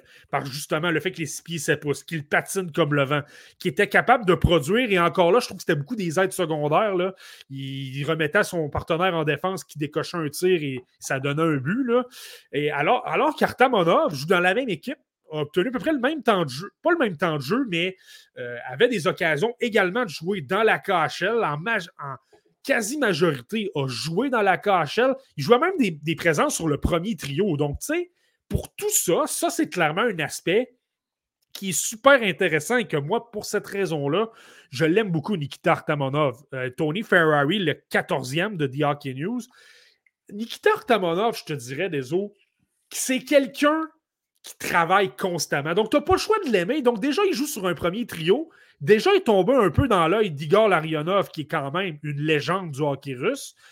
Euh, et là, ben, il travaille extrêmement fort. Donc, ça, tu le sais, tu me connais des autres, ça, ce sont des, qualités que j'affectionne chez un joueur et qui peuvent laisser penser aussi qu'il va trouver des façons de s'améliorer parce qu'il ben, est constamment à la pédale dans le plancher. Il va constamment appliquer ce qu'on tente de, de, lui enseigner et il va simplement vouloir devenir meilleur. Donc, ça, clairement, c'est un aspect que j'aime beaucoup. On le voit constamment en échec avant. Il supporte ses coéquipiers. Il tente de soulever les bâtons. Tu vois qu'il tente d'amener beaucoup de hang et beaucoup d'efforts. Et ça, pour cette raison-là, Nikita Artamonov, présentement, je l'ai dans mon top 32 et il risque d'y demeurer parce que j'aime cet aspect-là. Cependant, c'est l'aspect qui est à considérer. Je trouve qu'il n'y a pas eu nécessairement d'amélioration dans les, euh, dans les dernières semaines c'est quelqu'un qui a de bonnes mains. Donc, il tente, de, tente de, réaliser toutes sortes de feintes, mais en même temps, le taux de réussite n'est pas toujours très élevé. Il tente des choses très compliquées. Là, ça fait en sorte que des défenseurs, je le répète, ce sont des défenseurs de la KHL. Donc, ça peut peut-être expliquer pourquoi il n'est pas aussi efficace et que s'il jouait contre des, euh, ben, des joueurs de son âge, peut-être que ça se passera un peu mieux. Mais c'est ça, il y, a, trop de pertes de rondelles, il y a trop de revirements et ça fait en sorte que là, ben, justement, l'adversaire va récupérer la rondelle et ça va donner des chances de l'autre côté. Mais il a la créativité, il est capable de manœuvrer. Il n'y a pas un mauvais tir sur réception aussi. Je l'ai vu à l'occasion en avantage numérique et je le répète, c'est dans la KHL, donc pas, dans, la, dans la NHL contre des joueurs euh, de, de 17 ou 18 ans, là, contre des joueurs, contre des hommes, contre des anciens de la LNH il était capable de se démarquer, d'avoir un bon tir, de, menacer le gardien de but, d'obtenir des chances. Donc, c'est ça. Je pense que vraiment, à Nikita Artamonov, je me pose des questions par moment sur son, son intelligence, son sens du jeu. Je trouve que par moment, il tente de faire trop de choses alors que c'est évident qu'il va perdre la rondelle et qu'il pourrait simplement accepter de rejeter la rondelle en fond de territoire. Mais clairement, l'effort est là et le fait de jouer à 18 ans euh, au sein d'un top 6 d'une équipe de la KHL, euh, tu n'as pas le choix de trouver ça impressionnant. Nikita Artamonov, attaquant gaucher de 5 et 11, 187 livres. Marty, on va rester avec le torpedo un instant. Je vais t'amener sur euh, l'espoir du Canadien de Montréal, Bogdan Konushkov. tu m'en as parlé sur, sur mon émission. C'était-tu en début de semaine ou la semaine passée? Je me souviens. Semaine dernière. Semaine dernière, bon. Ah, ben, tu, me disais que c'était un espoir qui gagnait vraiment être connu par le Canadien, un peu à la Sean Farrell, un espoir de quatrième tour, mais qui finalement gagne tranquillement, euh, euh, qui a tranquillement la cote au sein des, partisans. Euh, Bogdan Konushkov, je me souviens très bien au moment qu'on l'a repêché, je dis on, évidemment en étant un Canadien de Montréal. Moi, je n'avais jamais entendu parler de lui. Tu l'as regardé en direct pendant qu'on faisait le repêchage 2023 sur cette plateforme du podcast La Relève. Tu nous as dit rapidement, j'aille pas ce que je vois. Depuis, gagne en confiance, joue de grosses minutes. Honnêtement, Bogdan Konushkov, Marty commence à être un petit peu euh, emballé à l'idée de, le voir s'amener en Amérique du Nord dans quelques années? Ouais, ben c'est clair. Hein. Puis tu sais, ce que je viens de dire par rapport. Puis évidemment, ce sont des espoirs admissibles au repêchage, sont des joueurs de 17 ou 18 ans. Mais retiens ce que j'ai mentionné par rapport à Anton Silayev et à Nikita Artamonov. Silayev a perdu des responsabilités. On est allé chercher du renfort en défense euh, parce qu'il ne faisait peut-être pas le travail. On est allé chercher du renfort pour s'aider à ce niveau-là. Nikita Artamonov jouait des présences au sein du premier trio. Il se retrouve davantage au sein du deuxième trio. On donne davantage d'occasions à des Nikita, à Nikolai Kolavalenko. Il était déjà avec l'équipe, mais euh, ce sont vraiment à eux qu'on fait confiance. Des Vladislav Firstov, l'espoir du Wild du Minnesota. Euh, des joueurs comme ça. Alors que Konyushkov, malgré ce que je viens de dire, Bogdan Konyushkov contre vents et marées, peu importe les joueurs qui s'ajoutent ou qui partent. J'ai parlé de, euh, de Madison Bowie, de Kirill Karsanov. Ben, ça demeure Konyushkov, le premier défenseur. On peut déjà dire avec certitude qu'il est meilleur que Madison Bowie présentement. Je comprends que Madison Bowie est un joueur de la Ligue américaine. Là. Pas sûr que ça me rassure ton commentaire, mais tu peux continuer, Marty. oui, mais tu sais, ça demeure un espoir qui va atteindre la LNH. Chez lui aussi, son contrat se termine en 2026. Donc, ce qu'on va voir de Bogdan Konyushkov, ce n'est pas la version actuelle. C'est le joueur qui va avoir pris trois ans d'expérience, va être plus gros, va être encore meilleur offensivement, va avoir plus de confiance. Je pas, c'est plus à, à ce niveau-là. S'il est déjà meilleur que Madison Bowie, ben dans deux ans, lorsqu'il va s'amener, et ne sois pas inquiet des autres, ça va devenir un bien meilleur joueur pour la LNH euh, que l'était Madison Bowie. Et pour revenir à Konyushkov, c'est quelqu'un qui joue régulièrement 22, 23, 24 minutes. C'est clairement l'homme de confiance euh, de Digor Larionov. Joue en, en avantage numérique, en désavantage numérique, à égalité numérique. Et ce qui est fascinant à voir avec Bogdan Konyushkov, c'est ça vision de jeu, c'est sa, sa capacité à faire face à la pression. J'ai vu je ne sais pas combien de séquences où tu as des joueurs adverses qui tentent d'appliquer de l'échec avant, qui tentent de le repousser le long de la rampe et de lui faire provoquer des revirements, il demeure super calme. Il est à mesure, même si un joueur est dans son dos, il prend, il ses informations, évidemment, il ne va pas réaliser la passe, ça devient risqué, mais en prenant son information, en s'assurant que le torpedo est capable de progresser, de faire de bonnes relances, fait une passe dans son dos, capable de faire circuler le long de la rampe. Il a une vision de jeu pour faire circuler la rondelle et aider les sorties de zone qui est franchement impressionnante. Dans la zone adverse, pas le plus euh, flamboyant dans les feintes et tout ça. Il a quand même une belle mobilité, quand même capable d'être imprévisible, d'être trompeur, mais c'est surtout quelqu'un qui se démarque avec son exécution. Donc, prendre des décisions rapidement, décocher des tirs au, filet euh, en une fraction de seconde pour créer des chances de marquer. Euh, je le trouve très bon. C'est surtout quelqu'un qui va se démarquer au niveau de sa, prise de décision. Parce qu'au niveau de son tir, ça, c'est peut-être la, le gros point qu'il doit améliorer, c'est clairement sa force physique. Son tir laisse beaucoup à désirer. Il n'a vraiment pas de force avec son tir des poignets. Ça, il doit vraiment améliorer ça. Et le deuxième aspect, je, trouve qu'il s'en sort bien. Je trouve qu'il prend bien son information. Il est très calme, mais évidemment qu'il gagnerait à, prendre quelques livres un petit peu, là, à 176 livres. Ça peut arriver qu'à un contre un, là, il se fasse euh, prendre avec des revirements. Ça donne des chances de marquer parce qu'il est peut-être un petit peu faible, mais je le répète, des autres, ça au moins, il a encore deux ans pour, euh, pour s'améliorer là-dessus. Tu sais, il a simplement 21 ans. Si tu l'amènes à 23 ou 24, ben, je pense qu'il est capable amplement d'améliorer cette qualité-là. Avec un contrat d'entrée aussi dans la Ligue nationale de hockey, ce qui est un autre avantage. Euh, bon, c'est bien beau d'avoir les grosses minutes, d'avoir les responsabilités dans la KHL. C'est quoi son plafond dans la Ligue nationale de hockey? Est-ce que c'est un défenseur qui peut réalistement jouer sur une deuxième paire de façon euh, régulière dans la Ligue nationale?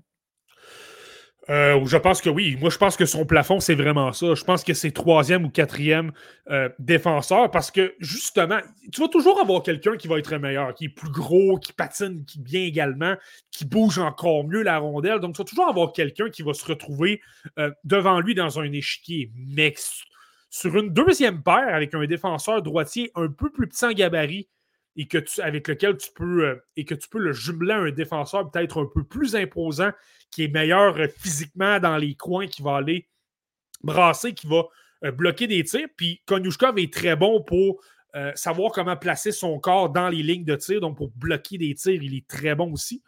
Mais je pense que ça devient un avantage. Là, de, donc, au maximum, peut devenir un défenseur de deuxième paire. Mais on l'a déjà mentionné, je pense que c'est quelqu'un qui pourrait jouer avec les Canadiens en ce moment. Est-ce qu'il serait super dominant? Peut-être pas. Ce serait peut-être davantage un 6 ou 7e défenseur en ce moment. Mais donc, je pense qu'au minimum, ça peut devenir un excellent défenseur de, de troisième pas qui amène beaucoup de profondeur, qui amène du jeu offensif, qui est capable d'avoir un petit rôle aussi en avantage numérique. Ça, c'est le, minimum. Mais si ça se développe bien, là, je pense que sur un, rôle de troisième ou quatrième défenseur, c'est pas exclu. Moi, personnellement, je, l'aime beaucoup, là, euh, Bogdan Konushkov. J'aime bien le commentaire de Guillaume parce que c'est bien documenté. Il y a panoplie de défenseurs gauchers à Montréal. Est-ce qu'on le voit déloger un Kaden Goulet? Je pense pas. Je pense que Mike Madison n'y sera plus lorsque Goulet va. Lorsque. Lorsque va s'amener en Amérique du Nord. Mais la question devient pertinente pour les autres. Est-ce que tu le vois dépasser un Jacky, un Engstrom, un Struble, un Hudson comme défenseur gaucher à Montréal? Va faire du ménage, Marty, dans la brigade défensive du Canadien. C'est parce que je ah. comprends bien que Marc Bergevin disait on n'a jamais trop de défenseurs, mais commence à penser le contraire. Ouais, mais là, ce qui est intéressant, c'est que là, ce sont, euh, peut-être pas Matheson, mais ce sont tous des défenseurs gauchers que tu m'as nommés. Le gros avantage de Konyushkov, c'est que c'est un droitier. Donc là, au moins, euh, il rentre un petit peu plus dans la catégorie. Évidemment, tu en as beaucoup aussi des droitiers, mais euh, des joueurs peut-être un petit peu plus, euh, qui cadrent davantage dans un besoin.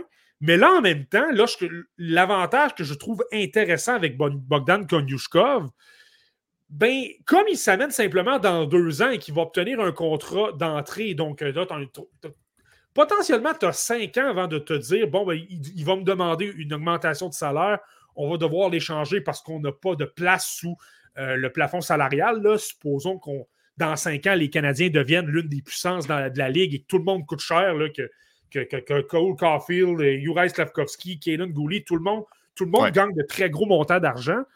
Euh, ben, dans cinq ans, c'est très loin. Donc, on risque d'avoir des, réponses par rapport à Jacky. Est-ce qu'il est, dominant ou il ne l'est pas? Euh, va peut-être être parti parce qu'il va demander trop d'argent. Jordan Harris risque d'évoluer sous d'autres cieux également pour ces raisons-là. Donc, je pense que l'avantage qu'il a, Konyushkov, d'avoir du temps avant de le mettre sous contrat pour euh, plus d'argent et donc qui va coûter avoir plus d'impact sur la masse salariale. Je pense que c'est là le gros. Ça son gros avantage. Tu pas tu peux te permettre d'être patient avec Bogdan Konyushkov parce que alors que d'autres joueurs, justement, tu vas avoir de meilleurs. Tu vas avoir plus de. Tu vas avoir une meilleure indice, tu vas avoir une meilleure réponse. Je pense à Adam Engstrom, entre autres. Là. Adam Engstrom, 15 ans, on va le savoir si c'est une vedette ou pas. On va le savoir si c'est un membre top 4. Et je te le dis, on n'en parlera même plus ou on va en parler, mais parce qu'il va être devenu un joueur extrêmement dominant avec les Canadiens. Mais tout ça pour dire, on va avoir des réponses avec beaucoup de joueurs là-dedans. Je, parlais d'Engstrom, même les Hudson, tout ce groupe-là, on va savoir qu'est-ce qu'on. À, quoi on peut s'attendre. Effectivement. Donc, il y a un beau paquet de défenseurs gauchers euh, qui a été mentionné là, par euh, Guillaume Villeneuve. Puis c'est intéressant quand même parce que c'est un droitier, le Bogdan Konushkov. Euh, Marty, bon, revenons à nos moutons. on va retourner vers les espoirs russes euh, qu'on faisait euh, durant ce podcast. On va aller du côté de Egor Chernyshov, Marty. Un attaquant de puissance quand même. On n'en voit pas souvent des Russes qui jouent de l'épaule et qui sont capables de foncer au filet, mais je trouve que lui, il remplit quand même bien ses critères lorsqu'il se déploie sur la glace. Ouais, ce qui est intéressant d'Igor Chernyshov, je, l'aime vraiment beaucoup des autres. C'est quelqu'un, là, vous le savez, là, je ne suis pas quelqu'un qui est très euh, ambitieux par rapport aux joueurs russes, mais Igor Chernyshov, là, il vient chercher certaines qualités que, j'apprécie beaucoup. Euh, Ryan Kennedy de The Hockey News, le 13e, donc l'aime beaucoup aussi. Puis, tu sais, lui, je te dirais, on peut le placer dans le même groupe que Nikita Artamonov et je vais lui donner l'avantage que, ben, premièrement, il est plus gros, donc 6 pieds 2 pouces et 192 livres. Clairement, il a des qualités d'attaquant de puissance. Donc, tu sais, il a un très gros coup de patin, il est lourd. Il n'a pas peur nécessairement de défier les défenseurs avec ses mains, avec, euh, avec sa créativité et tout ça. Puis ce que j'aime beaucoup de, d'Igor Chernyshov, donc, oui, il a du talent, oui, il est gros et tout ça, mais c'est quelqu'un qui se donne beaucoup sur une patinoire. Il travaille énormément. On le voit régulièrement en échec avant.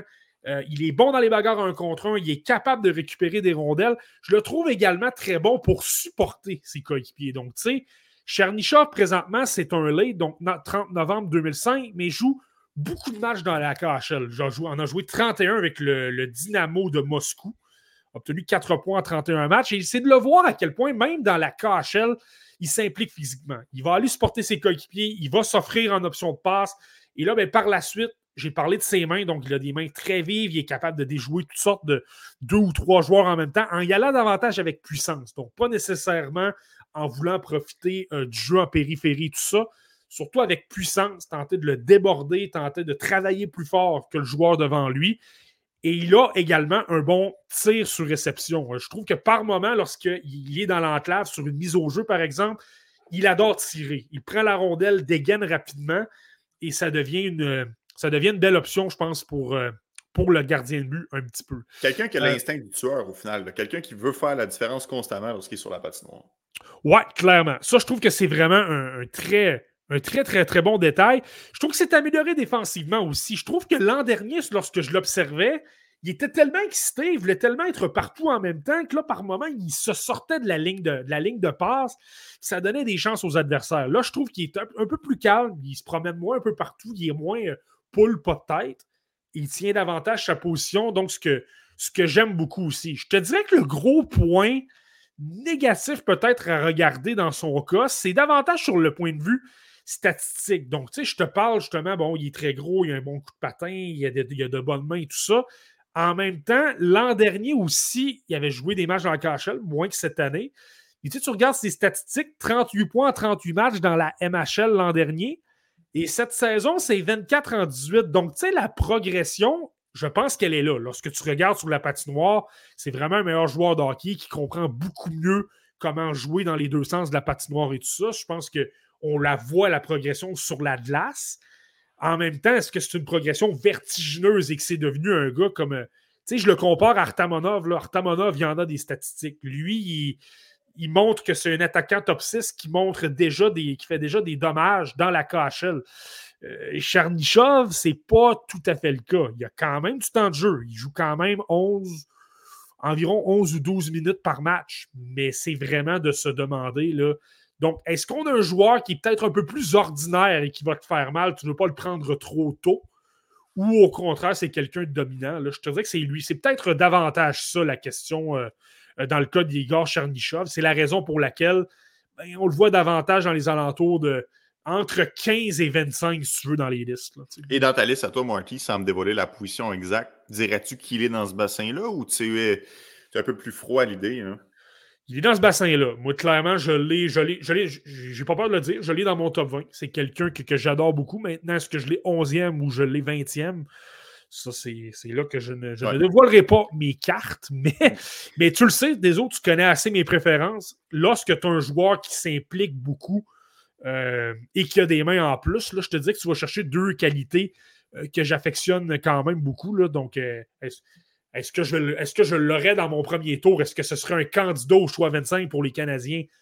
Peut-être pas. Je pense qu'il y a des joueurs un peu plus haut dans ma liste qui vont, vont être encore disponibles. Mais oui, clairement, je pense que ça devient un espoir intéressant quand même. Pour les gens qui se demandent pourquoi Marky n'a pas indiqué clairement le rang auquel Chernyshov se situe, C'est assez simple. C'est juste parce qu'on dévoile des listes euh, à quelques occasions au début de l'année, à la mi-saison, puis à la fin de l'année. Et ces listes-là varient beaucoup. Puis pour éviter de passer pour une girouette, puis de faire monter et descendre des joueurs, on se contente de dévoiler un top 10 à deux occasions, en début de saison et en mi-saison. Et à la fin de l'année, on dévoile vraiment un top 64. Comme ça, ça évite de. Comment ça se fait qu'un joueur est passé de 12e mm. à 63e? Ben, c'est parce qu'au début de l'année, on n'a pas nécessairement toutes les données. Donc, c'est pour ça que Marty, tout simplement, ne se mouille pas à, ce moment-ci de l'année. Mais crois-moi, Marty, tu vas le faire. Je te l'oblige à la fin de la saison. Ben, même si tu ne m'obliges pas, j'ai le goût de le faire parce que j'adore faire ça. Donc, Donc c'est réglé. On va il va y avoir un top 64 on va être capable de publier notre liste des, meilleurs, joueurs pour le repêchage 2024. Ça, c'est clair. Puis, tu sais, l'exemple que tu donnes des autres, je vais donner simplement un petit exemple. Mais tu sais, Jet Luchenko du, Storm de Guelph, c'est quelqu'un que je connaissais pratiquement pas au début de la campagne. Je ne l'avais pas classé, en fait. pendant un moment, j'avais tout simplement pas de match d'observer de lui. Donc, pourquoi, pourquoi je me sentirais l'obligation d'aller euh, parler de mes joueurs 27 ou 28 si à la fin de la saison, ça va être complètement différent. Alors qu'un Luchenko, tu le regardes présentement dans mon top 32, il est là, il est bien en place, il risque de demeurer là. Euh, alors que là, je pourrais avoir l'air joueur de dire Ouais, tu ne l'avais pas, alors que là, maintenant, il est 22e. C'est ça. Je trouve qu'il y a beaucoup de données pour plein de raisons, puis pour plein de, dans de, plein de ligues différentes, tu as plein de joueurs qui, euh, qui t'en montrent ou qui t'en montrent pas. Donc, je pense que c'est pour ça que je, publie deux top 10, mais par la suite, là, on, présente la totale euh, lorsqu'on arrive à la fin de la saison. quand tes devoirs sont complétés tout juste avant le repêchage, il s'en vient quand même, hein, dans quatre mois le repêchage de la Ligue nationale de hockey. Marky, on va y aller avec euh, Melbey Shuravin, quand même un joueur qui se démarque par son coup de patin, à mon avis. Ouais, euh, Malvin j'avais hâte d'en parler, lui, des autres, parce que c'est intéressant. Puis, tu sais, lorsque je parle justement qu'une année de repêchage, ça évolue dans toutes sortes de sens, Madvey Shuravin montre un, euh, euh, montre un bel exemple là-dessus. Première, euh, lorsque j'ai observé Shuravin pour la première fois, lui joue avec le club école du SCA de, pas du SCA, du CSK de Moscou plutôt. Jouait, jouait dans la MHL au départ. Et L'espoir qu'on surveillait beaucoup dans les espoirs, du côté des espoirs russes, et on n'en parlera même pas aujourd'hui parce que ça ne vaut plus la peine, c'était Maxime Velikov. Donc, un joueur qui n'a pas un très gros coup de patin, qui n'est pas nécessairement le plus impliqué, mais qui a un bon tir, qui a quand même de bonnes habiletés. C'était lui le joueur à surveiller. Il était dans la majorité des top 32. Donc, je me disais, je vais, je vais observer Velikov un petit peu. Et honnêtement, c'était pas un joueur que j'aimais beaucoup. Je l'avais classé très loin rapidement. Mais il y a un, défenseur que j'avais observé par contre, qui était le numéro 76, et c'était Madvey Shuravin. Je l'avais observé, je m'étais dit, waouh, il a vraiment un bon coup de patin, il transporte très, très bien la rondelle. Je trouve que dans sa zone, il est solide. Euh, dans les bagarres un contre un, il est capable de repousser les joueurs du devant du filet. Il est lourd à affronter. Et je trouvais justement, tu sais, pour transporter la rondelle, pour faire progresser le jeu par la suite, il avait de belles qualités. Là, je me disais, écoute, je vais, je vais le noter. Ça demeure un joueur dans la MHL. J'ai souvent mentionné à quel point cette ligue-là, il y a parfois de très, très gros écarts au niveau du talent. Là, tu c'est bien d'avoir un joueur qui obtient un point par match, mais parfois, tu dois faire attention parce que tu peux te retrouver avec des. Euh, tu sais, je vais donner un exemple. L'équipe junior du, CSK de Moscou, c'est normal qu'elle soit plus talentueuse. On a plus de moyens, on est capable de mieux les encadrer, on est capable de mieux travailler avec eux au niveau du développement.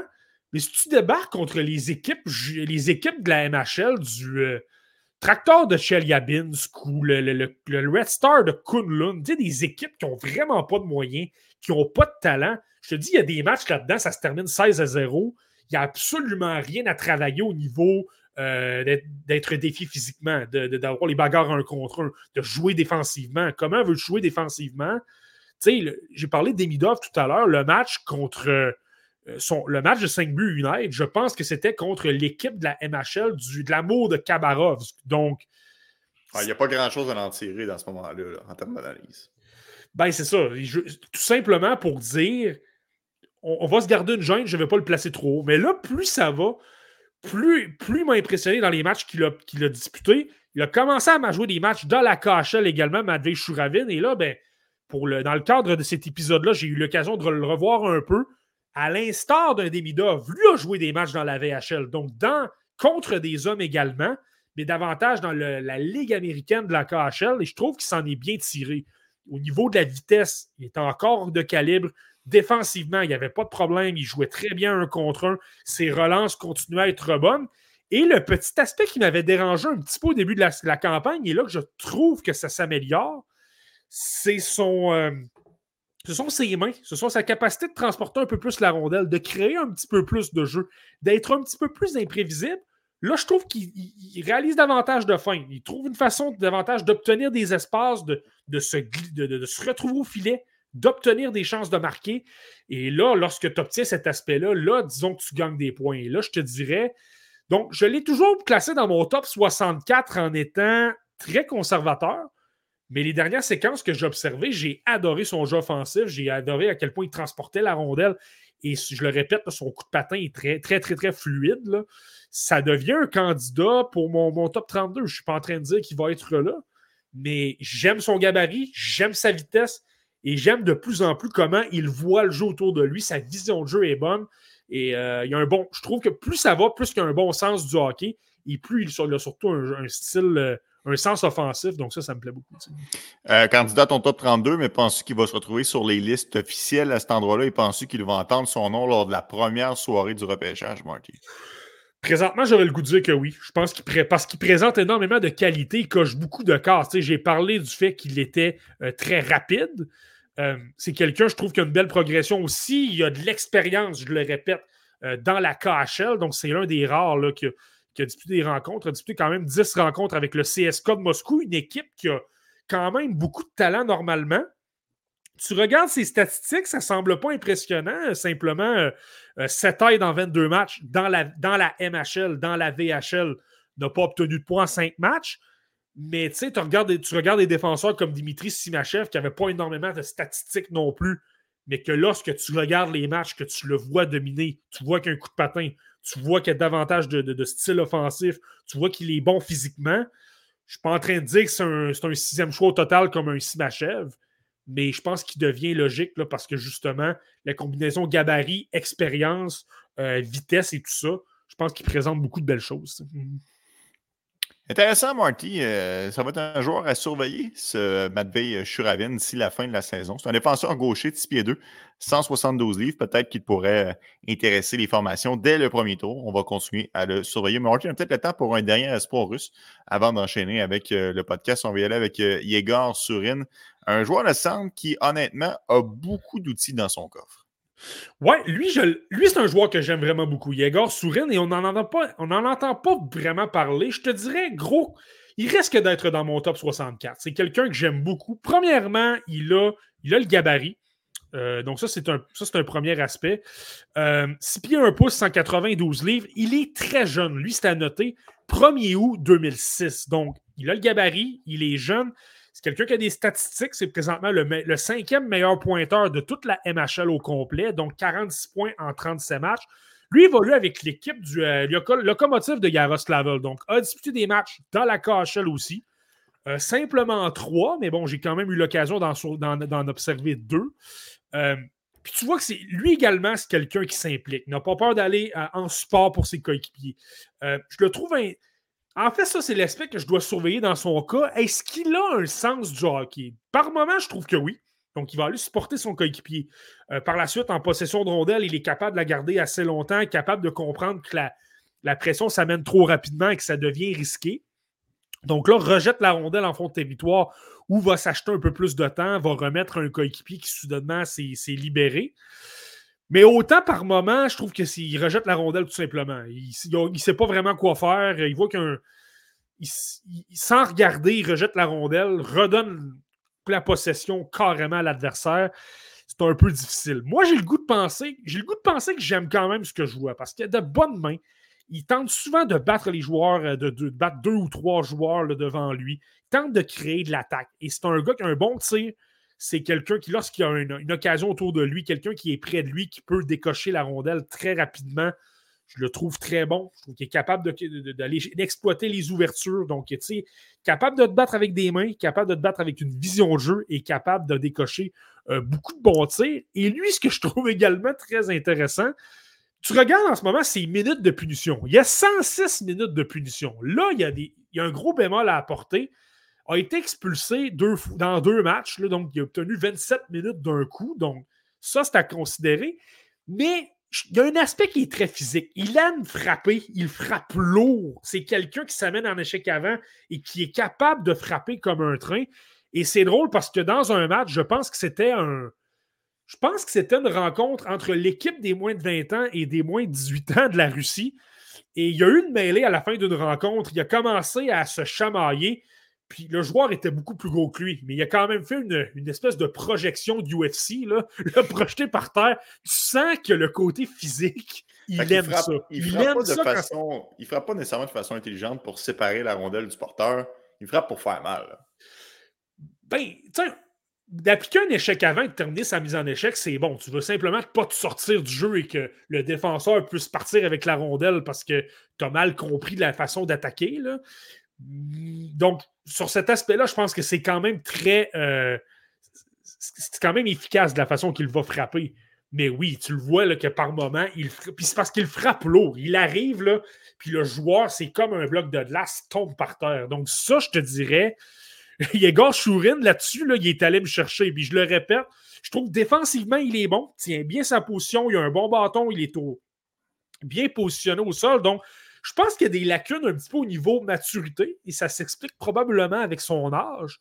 Mais je trouve qu'il y a beaucoup de bonnes qualités là, qui sont intéressantes et beaucoup, en majorité, joue à l'aile droite, mais capable de jouer au centre aussi. Donc, tu sais, si tu es capable de travailler avec lui sur son jeu défensif, sur sa maturité et tout ça, tu as peut-être un joueur euh, au minimum un ailier, mais peut-être un joueur de centre qui est extrêmement dynamique. Est-ce que c'est un candidat, Marty, à être le, le Lynn de cette année? Le joueur qui frappe, qui fait perdre les pédales à l'adversaire, la petite peste du repêchage? Non, je pense qu'il va y avoir d'autres joueurs qui vont obtenir ce, rôle-là. Là. on a parlé de Nathan Villeneuve dans nos épisodes pour le, le, pour le match des meilleurs espoirs. Je pense que lui présente beaucoup de qualités pour, euh, pour mériter cette, euh, cet honneur-là. Donc, je ne serais pas prêt à dire que Yegor Sourin est une vraie peste. C'est simplement que, disons que son côté physique, c'est un, un, petit côté de plus. Puis le, le, côté que dans les matchs, je le voyais faire perdre patience un petit peu aux adversaires, c'est sûr que c'est intéressant. Mais peut-être pas de là à dire, en tout cas, pas pour l'instant, peut-être pas de là à dire que ça va devenir le Adam Sikora ou Kalen Lynn de, 2024. Ça fait le tour pour les espoirs russes non repêchés en vue du draft de 2024, mais on va quand même parler d'un autre joueur russe, Marty, parce que lors du dernier encamp, le Canadien de Montréal a mis la main sur Jacob Fowler. Évidemment, tout le monde en parle. On, parle, on parle beaucoup aussi de Quentin Miller, qui a passé des remparts de Québec après avoir mis la main sur la Coupe Memorial au, ski de, au, à la de Rimouski, qui eux aussi vont pouvoir accueillir la Coupe Memorial. Mais on parle très peu de Yevgeny Volokin, qui a été repêché en fin de repêchage, en sixième ronde pour être exact. Euh, cinquième ronde, excuse-moi. Il est cinquième ronde pour Yevgeny Volokin. Mais lui aussi connaît toute une saison, Marty, et pourtant, peu de monde en parle. Ouais, ben, je vais te donner une des raisons pour laquelle on n'en parle pas beaucoup, parce qu'il évolue avec euh, Mamonti Yugri dans la, MHL. Mais est-ce que ça discrédite complètement ses statistiques cette année juste à cause de ça, selon toi? Non, absolument pas. Je pense qu'il y a des. Il y, a des, nuances à apporter, dans le fond, dans ces statistiques-là. Donc, est-ce que c'est très positif de le voir obtenir ces statistiques-là? Euh, clairement, c'est vraiment bien de voir que c'est l'un des meilleurs gardiens de but de la MHL euh, au grand complet. En même temps, présentement, Mamunti Yugri, c'est une équipe, pour avoir observé des matchs, qui a un style très hermétique, qui joue très bien défensivement. Il n'y a pas beaucoup d'espace. Puis, tu sais, lorsque je parlais tout à l'heure, la fameuse, euh, la fameuse association de l'Est de la MHL, dans laquelle tu as des équipes davantage en Sibérie, moins de talent un petit peu. Mais je pense qu'un gars comme, euh, comme Volokin devient peut-être un peu plus difficile à évaluer parce que là, c'est bien, il domine, il fait de très bons arrêts, il joue de très bons matchs, il y a peut-être des matchs de 21, 22 ou 23 arrêts, mais c'est pas le joueur qui est le plus sollicité, c'est pas le joueur euh, euh, sur lequel on va mettre de la pression, qu'on va le déranger parce que il a la vue voilée, ou tout simplement parce qu'on tente de le frapper, on tente de le bousculer, de l'amener au sol, puis là, ben, par la suite, tu peux le déranger, tout ça. Euh, tu n'as peut-être pas ces aspects-là. Donc, ça, c'est peut-être le côté le plus. Euh, qui t'amène à te poser peut-être un peu plus de questions, mais ça demeure très bien. Tu le vois que le positionnement est très bon. Il, se déplace bien. C'est quelqu'un qui, se positionne bien, qui est combatif aussi. Donc, va toujours se positionner devant la rondelle. Veut la rondelle, il veut l'arrêter. Euh, ça, c'est extrêmement positif. Puis, tu sais, je me rappelle de l'an dernier, lorsque je l'avais observé un petit peu euh, dans la MHL, les aspects qui me décourageaient peut-être un petit peu, c'était son. Je trouvais que son, bâton était extrêmement mal positionné. Lorsqu'il se déplaçait, il, se déportait toujours avec son bâton à côté de lui. Il ne laissait pas nécessairement d'espace entre ses jambes. Là, clairement, ça, il a amélioré ça. Euh, il y a eu des lacunes au niveau de, de sa mitaine. Je trouve que ce n'est pas parfait, mais au moins, il y a une amélioration. Tu vois qu'il travaille là-dessus et tu sais, de ce que tu peux sentir, je pense que le personnel d'entraîneur des gardiens de but euh, de ce côté-là, là, euh, je pense qu'il y, a quand même du, y a quand même du progrès, il y a quand même quelque chose d'intéressant. Maintenant, je trouve encore une fois sa, maîtrise des retours est, laborieuse. Il donne beaucoup de retours et je trouve également que sa force physique n'est pas à point. Je trouve que par moment, j'ai regardé quelques matchs contre euh, justement le club école du, CSK de Moscou plutôt. Et je trouve que c'était quelque chose qui revenait. Lorsqu'on lui appliquait de la pression, lorsqu'on arrivait avec un joueur devant le filet, il pouvait perdre, il pouvait perdre pied. Il pouvait se laisser déporter un petit peu plutôt que d'être face au, au, tireur. Là, se retrouver un petit peu de côté. Et il n'y avait pas nécessairement de but, mais c'est simplement dire que je trouvais que ça traduisait un manque de force physique un petit peu. En même temps, il y a 18 ans. Je pense que c'est normal. Il va simplement continuer de travailler. C'est un, ça demeure un projet à long terme, surtout que c'est un russe. Donc, tu as 10 ans avant de pouvoir le mettre sous contrat. Tu as beaucoup plus de temps que si c'est un Suédois ou encore plus lorsque c'est un joueur de la Ligue canadienne de hockey. Euh, donc, je pense que c'est quelqu'un à considérer. C'est très bien de voir son, développement. En même temps, tu regardes qui a devant lui dans la même organisation. Euh, les Flyers de Philadelphie ont un espoir qui s'appelle Yegor Zavragin. Et lui aussi, ça va très bien au point où lui, il est dans la VHL, donc joue dans la catégorie supérieure. Et je te donne ses statistiques 1,54 de moyenne, 9, euh, taux d'efficacité de 944. Donc, Volokin, à un certain moment, devra obtenir le haut du pavé parce que tu peux comprendre que. Il y a d'autres excellents gardiens de but dans la même organisation qui sont peut-être même devant lui en Zavragin. C'est à se demander si c'est pas une question de système à ce moment-là. des fois, il y a des gardiens de but qui sont pas si bons. je pense, mettons, à un Steve Mason qui a eu des bons moments dans la Ligue nationale de hockey, mais qu'en réalité, c'était peut-être juste parce que les Jackets avaient tellement euh, une bonne façon d'évoluer que ça permettait d'avoir des, bons chiffres. Donc, il reste à voir si c'est le cas pour Volokin. En même temps, Marky, as un choix de cinquième tour c'est un espoir, c'est un projet, on tente quelque chose. Si ça fonctionne, tant mieux. Si ça ne fonctionne pas, c'est pas la fin du monde. Euh, le Beanpot. Parlons un petit peu quand même de ce tournoi prestigieux qui se déroule présentement euh, dans la région de Boston parce que, veut, veut pas, le Beanpot, ce qui est intéressant, c'est que ça donne des éléments d'information supplémentaires plutôt que des matchs normaux de NCAA, malgré qu'il y a des rivalités évidentes entre Boston University ou Boston College. Ça reste que ce sont des matchs significatifs que les joueurs veulent aller chercher la coche de plus. Donc, tu peux aller avoir plus d'informations. Pour les gens qui ne savent pas c'est quoi le Beanpot, c'est un tournoi à quatre équipes, les deux Boston, comme je le mentionnais, Northeastern et Harvard. Et c'est intéressant pour nous, partisans du Canadien de Montréal, ben, pour nous, moi, toi je t'exclus, euh, au final, parce qu'il y a quand même des espoirs du Canadien euh, qui s'y trouvent, dont Lane Hudson et Marty jusqu'à maintenant, il fait belle figure dans le, tournoi. Ouais, bien évidemment. Puis pour le mentionner, le tournoi est assez court aussi. Donc, les demi-finales étaient lundi. C'est un match. Donc, tu, tu perds, tu te retrouves en, en finale de consolation, tu gagnes, tu te retrouves en finale qui est euh, lundi prochain, donc ce sera lundi. Et ce qui est intéressant, c'est que c'est sur la patinoire des Bruins de Boston, donc le TD Garden. Euh, tu as toujours beaucoup d'intensité, beaucoup d'émotion avec les partisans des quatre équipes qui font jouer les fanfares, qui n'ont pas peur de, euh, d'insulter, d'envoyer toutes sortes de, de tenter d'intimider les joueurs et même les partisans adverses. Donc, c'est là que c'est intéressant. Je dis souvent que le Beanpot, je pense que si tu exclus les séries de fin de saison dans la NCA, je trouve que c'est le meilleur. Ce sont les meilleurs matchs pour analyser à quel point tu es capable de t'illustrer quand ça compte, lorsqu'il y a de la pression. Parce qu'honnêtement, là, les, les, équipes, les équipes de ces quatre écoles-là s'en font parler, se font mettre de la pression. On veut gagner le Beanpot, on veut être la meilleure université de Boston.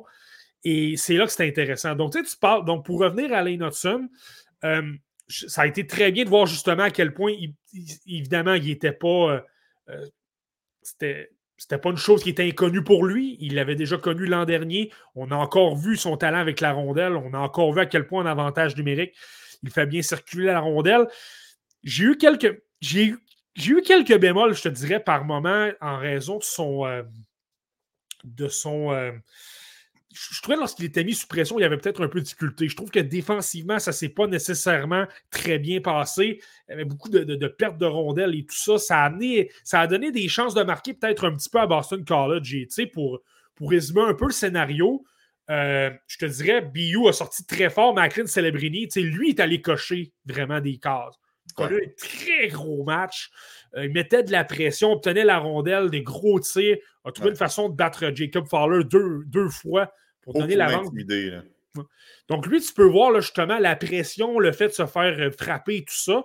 Clairement, il a très bien réagi. Il est allé gagner beaucoup de points. Mais euh, dans le cas de. Mais en troisième période, Boston College a mis beaucoup plus de pression. Euh, on a complètement dominé la troisième période. On menait 4 à 1 du côté de Boston University. On s'est fait remonter à 4 à 3. Et ça, ça, en est fallu peu. Je pense que c'est Ryan Leonard. Il a obtenu une très grosse chance de marquer devant le filet. Mais j'ai trouvé qu'Hudson, c'est ça, défensivement, il m'en a laissé, euh, il m'a laissé un petit peu à désirer. Je trouve que par moment, lorsque tu lui appliquais de la pression, il pouvait perdre la rondelle un petit peu. son jeu défensif ne me plaît pas particulièrement à Hudson dans les derniers matchs. ce qu'on voit en avantage numérique, le voir faire circuler la rondelle, euh, d'être extrêmement mobile, de, rouler sur un, joueur adverse, on le sait à quel point il est bon. Mais le, fameux jeu défensif de Lane Hudson, J'aimerais, j'aimerais avoir peut-être un, petit peu plus dans son cas. C'est pas tout à fait rassurant.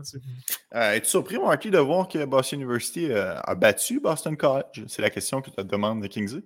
Euh, ben, quand même un petit peu, parce que si tu analyses les forces en présence, c'est sûr que Boston College semble très fort. Cutter Gauthier, c'est drôle, hein, parce que Cutter Gauthier, lui, souvent, un de ses problèmes, c'est peut-être la constance. J'ai trouvé que ces deux premières périodes ont été ordinaire. C'est pas mauvaise, mais ordinaire. Il décochait des tirs. Il débordait, il débordait des défenseurs adverses, obtenait quelques tirs, mais. Compte tenu des attentes qu'on avait fondées envers lui, il n'a pas, fait, pas fait la différence. C'est ça. Des tirs d'avantage en périphérie. Il tentait de, déborder les joueurs, des défenseurs adverses et tout ça. Mais en troisième période, par contre, là, tu voyais qu'il avait un peu de mordant. Là, tu voyais qu'il voulait aller marquer le but, voulait ramener Boston College. Donc, je pense qu'on peut peut-être l'expliquer de cette façon-là. Donc, je pense que Boston College, si tu regardes sur papier, tu as Cotter Gauthier, tu as le fameux trio de Gabriel Perrault, Will Smith et Ryan Leonard qui est extrêmement dominant. Tu as de bons joueurs en défense. Tu as Eamon Powell qui est un espoir des. Euh, euh, je crois que c'est le Lightning de Tampa Bay. Tu as de bons joueurs au, de bons joueurs au niveau défensif. Tu as une équipe assez solide et tu Fowler devant le filet. Donc, tu sais, tout ça mis ensemble fait Donc, ça fait en sorte qu'on a une équipe qui est plus solide que Boston University. Mais je pense que c'est là que ça se résume. Célèbre. Et en passant, on a brassé un peu les trios du côté de Boston University. Je pense que les, attaquants de, de, BU ont fait un bon travail. Celebrini était bon défensivement. Il a montré du chien, il est allé gagner des batailles. C'est a trouvé une façon de se libérer et d'obtenir des tirs. Luke Tuck n'a pas eu un mauvais match aussi. Je trouve qu'il a gagné des bagarres. Euh, euh, le, quatrième but, c'est lui qui a provoqué un revirement, a remis à Ryan Green qui a décoché un bon tir euh, à bout portant. ça, je pense que ça a été positif. Tu le fils de Kent Jack, lui, je trouve que lorsqu'il est sous pression, que beaucoup de, que, le, le, match devient plus important, il trouve toujours une façon de s'illustrer, toujours, une façon d'aller gagner des bagarres, d'obtenir des chances de marquer, d'aller supporter ses coéquipiers, je le trouve très bon. Donc, évidemment que je suis surpris, mais c'est ça, je pense que les attaquants de BU ont fait peut-être un meilleur travail au niveau euh, pression un contre un, échec avant pour récupérer des rondelles, alors que ça a pris du temps à se mettre en marche du côté de, Boston College. Ils vont retrouver Northeastern en finale. On en reparlera la semaine prochaine dans le prochain podcast La Relève. Merci Marty d'avoir fait cet épisode avec nous, mais surtout, Merci à vous à la maison. On s'est énormément servi de vos questions, de vos commentaires. Vous avez alimenté la discussion tout au long euh, de, la, l'après-midi. C'était vraiment agréable. Puis j'espère que vous aussi, vous avez passé un bon moment. Puis j'espère que vous allez être à nouveau au rendez-vous la semaine prochaine, Marty, parce que on va avoir un autre beau podcast à vous présenter. Ok, oui, absolument. Ben, on vient de parler du Beanpot, donc il va y avoir la finale. Évidemment, le Boston euh, University qui débarque contre Northeastern. Euh, défi moins important, mais ça va être intéressant d'y revenir. Puis je te dirais, c'est intéressant des autres. Puis en passant, n'hésitez pas à nous poser des questions sur nos différentes plateformes. Parce que oui, on a notre épisode, on a nos, on a nos podcasts et tout ça. Mais on, est, on a n'hésitez pas, ça nous fait plaisir d'aller répondre à d'autres questions, peut-être un petit peu plus euh, précise, peut-être un, petit peu plus. hors sujet, hors sujet, disons-le comme ça. Exactement. Et là, ben, pour le prochain podcast, parce qu'on a reçu une question par rapport à euh, Aiden Park, donc quelqu'un qui joue euh, avec Shattuck St. Mary's dans les rangs secondaires américains, on va parler davantage de ces espoirs-là. Donc, des espoirs qui jouent dans des, écoles secondaires, donc dans des calibres de jeu peut-être un peu plus obscurs, mais qui retiennent l'attention. J'ai surtout un nom en tête un gros joueur de centre qui évolue en Ontario, 6 pieds 7 pouces, Dean Letourneau. Donc, lui, lui aussi. Donc, lui, un, un, un candidat potentiel au premier tour. On va y revenir. Puis euh, il y a d'autres espoirs comme ça. Donc, on va revenir là-dessus la semaine prochaine. Excellent, Marty. Ça va être intéressant à surveiller. Merci beaucoup d'avoir été avec nous. On se redonne rendez-vous de quelques jours pour un autre épisode du podcast La Relève. Ciao tout le monde. bye. bye, bye.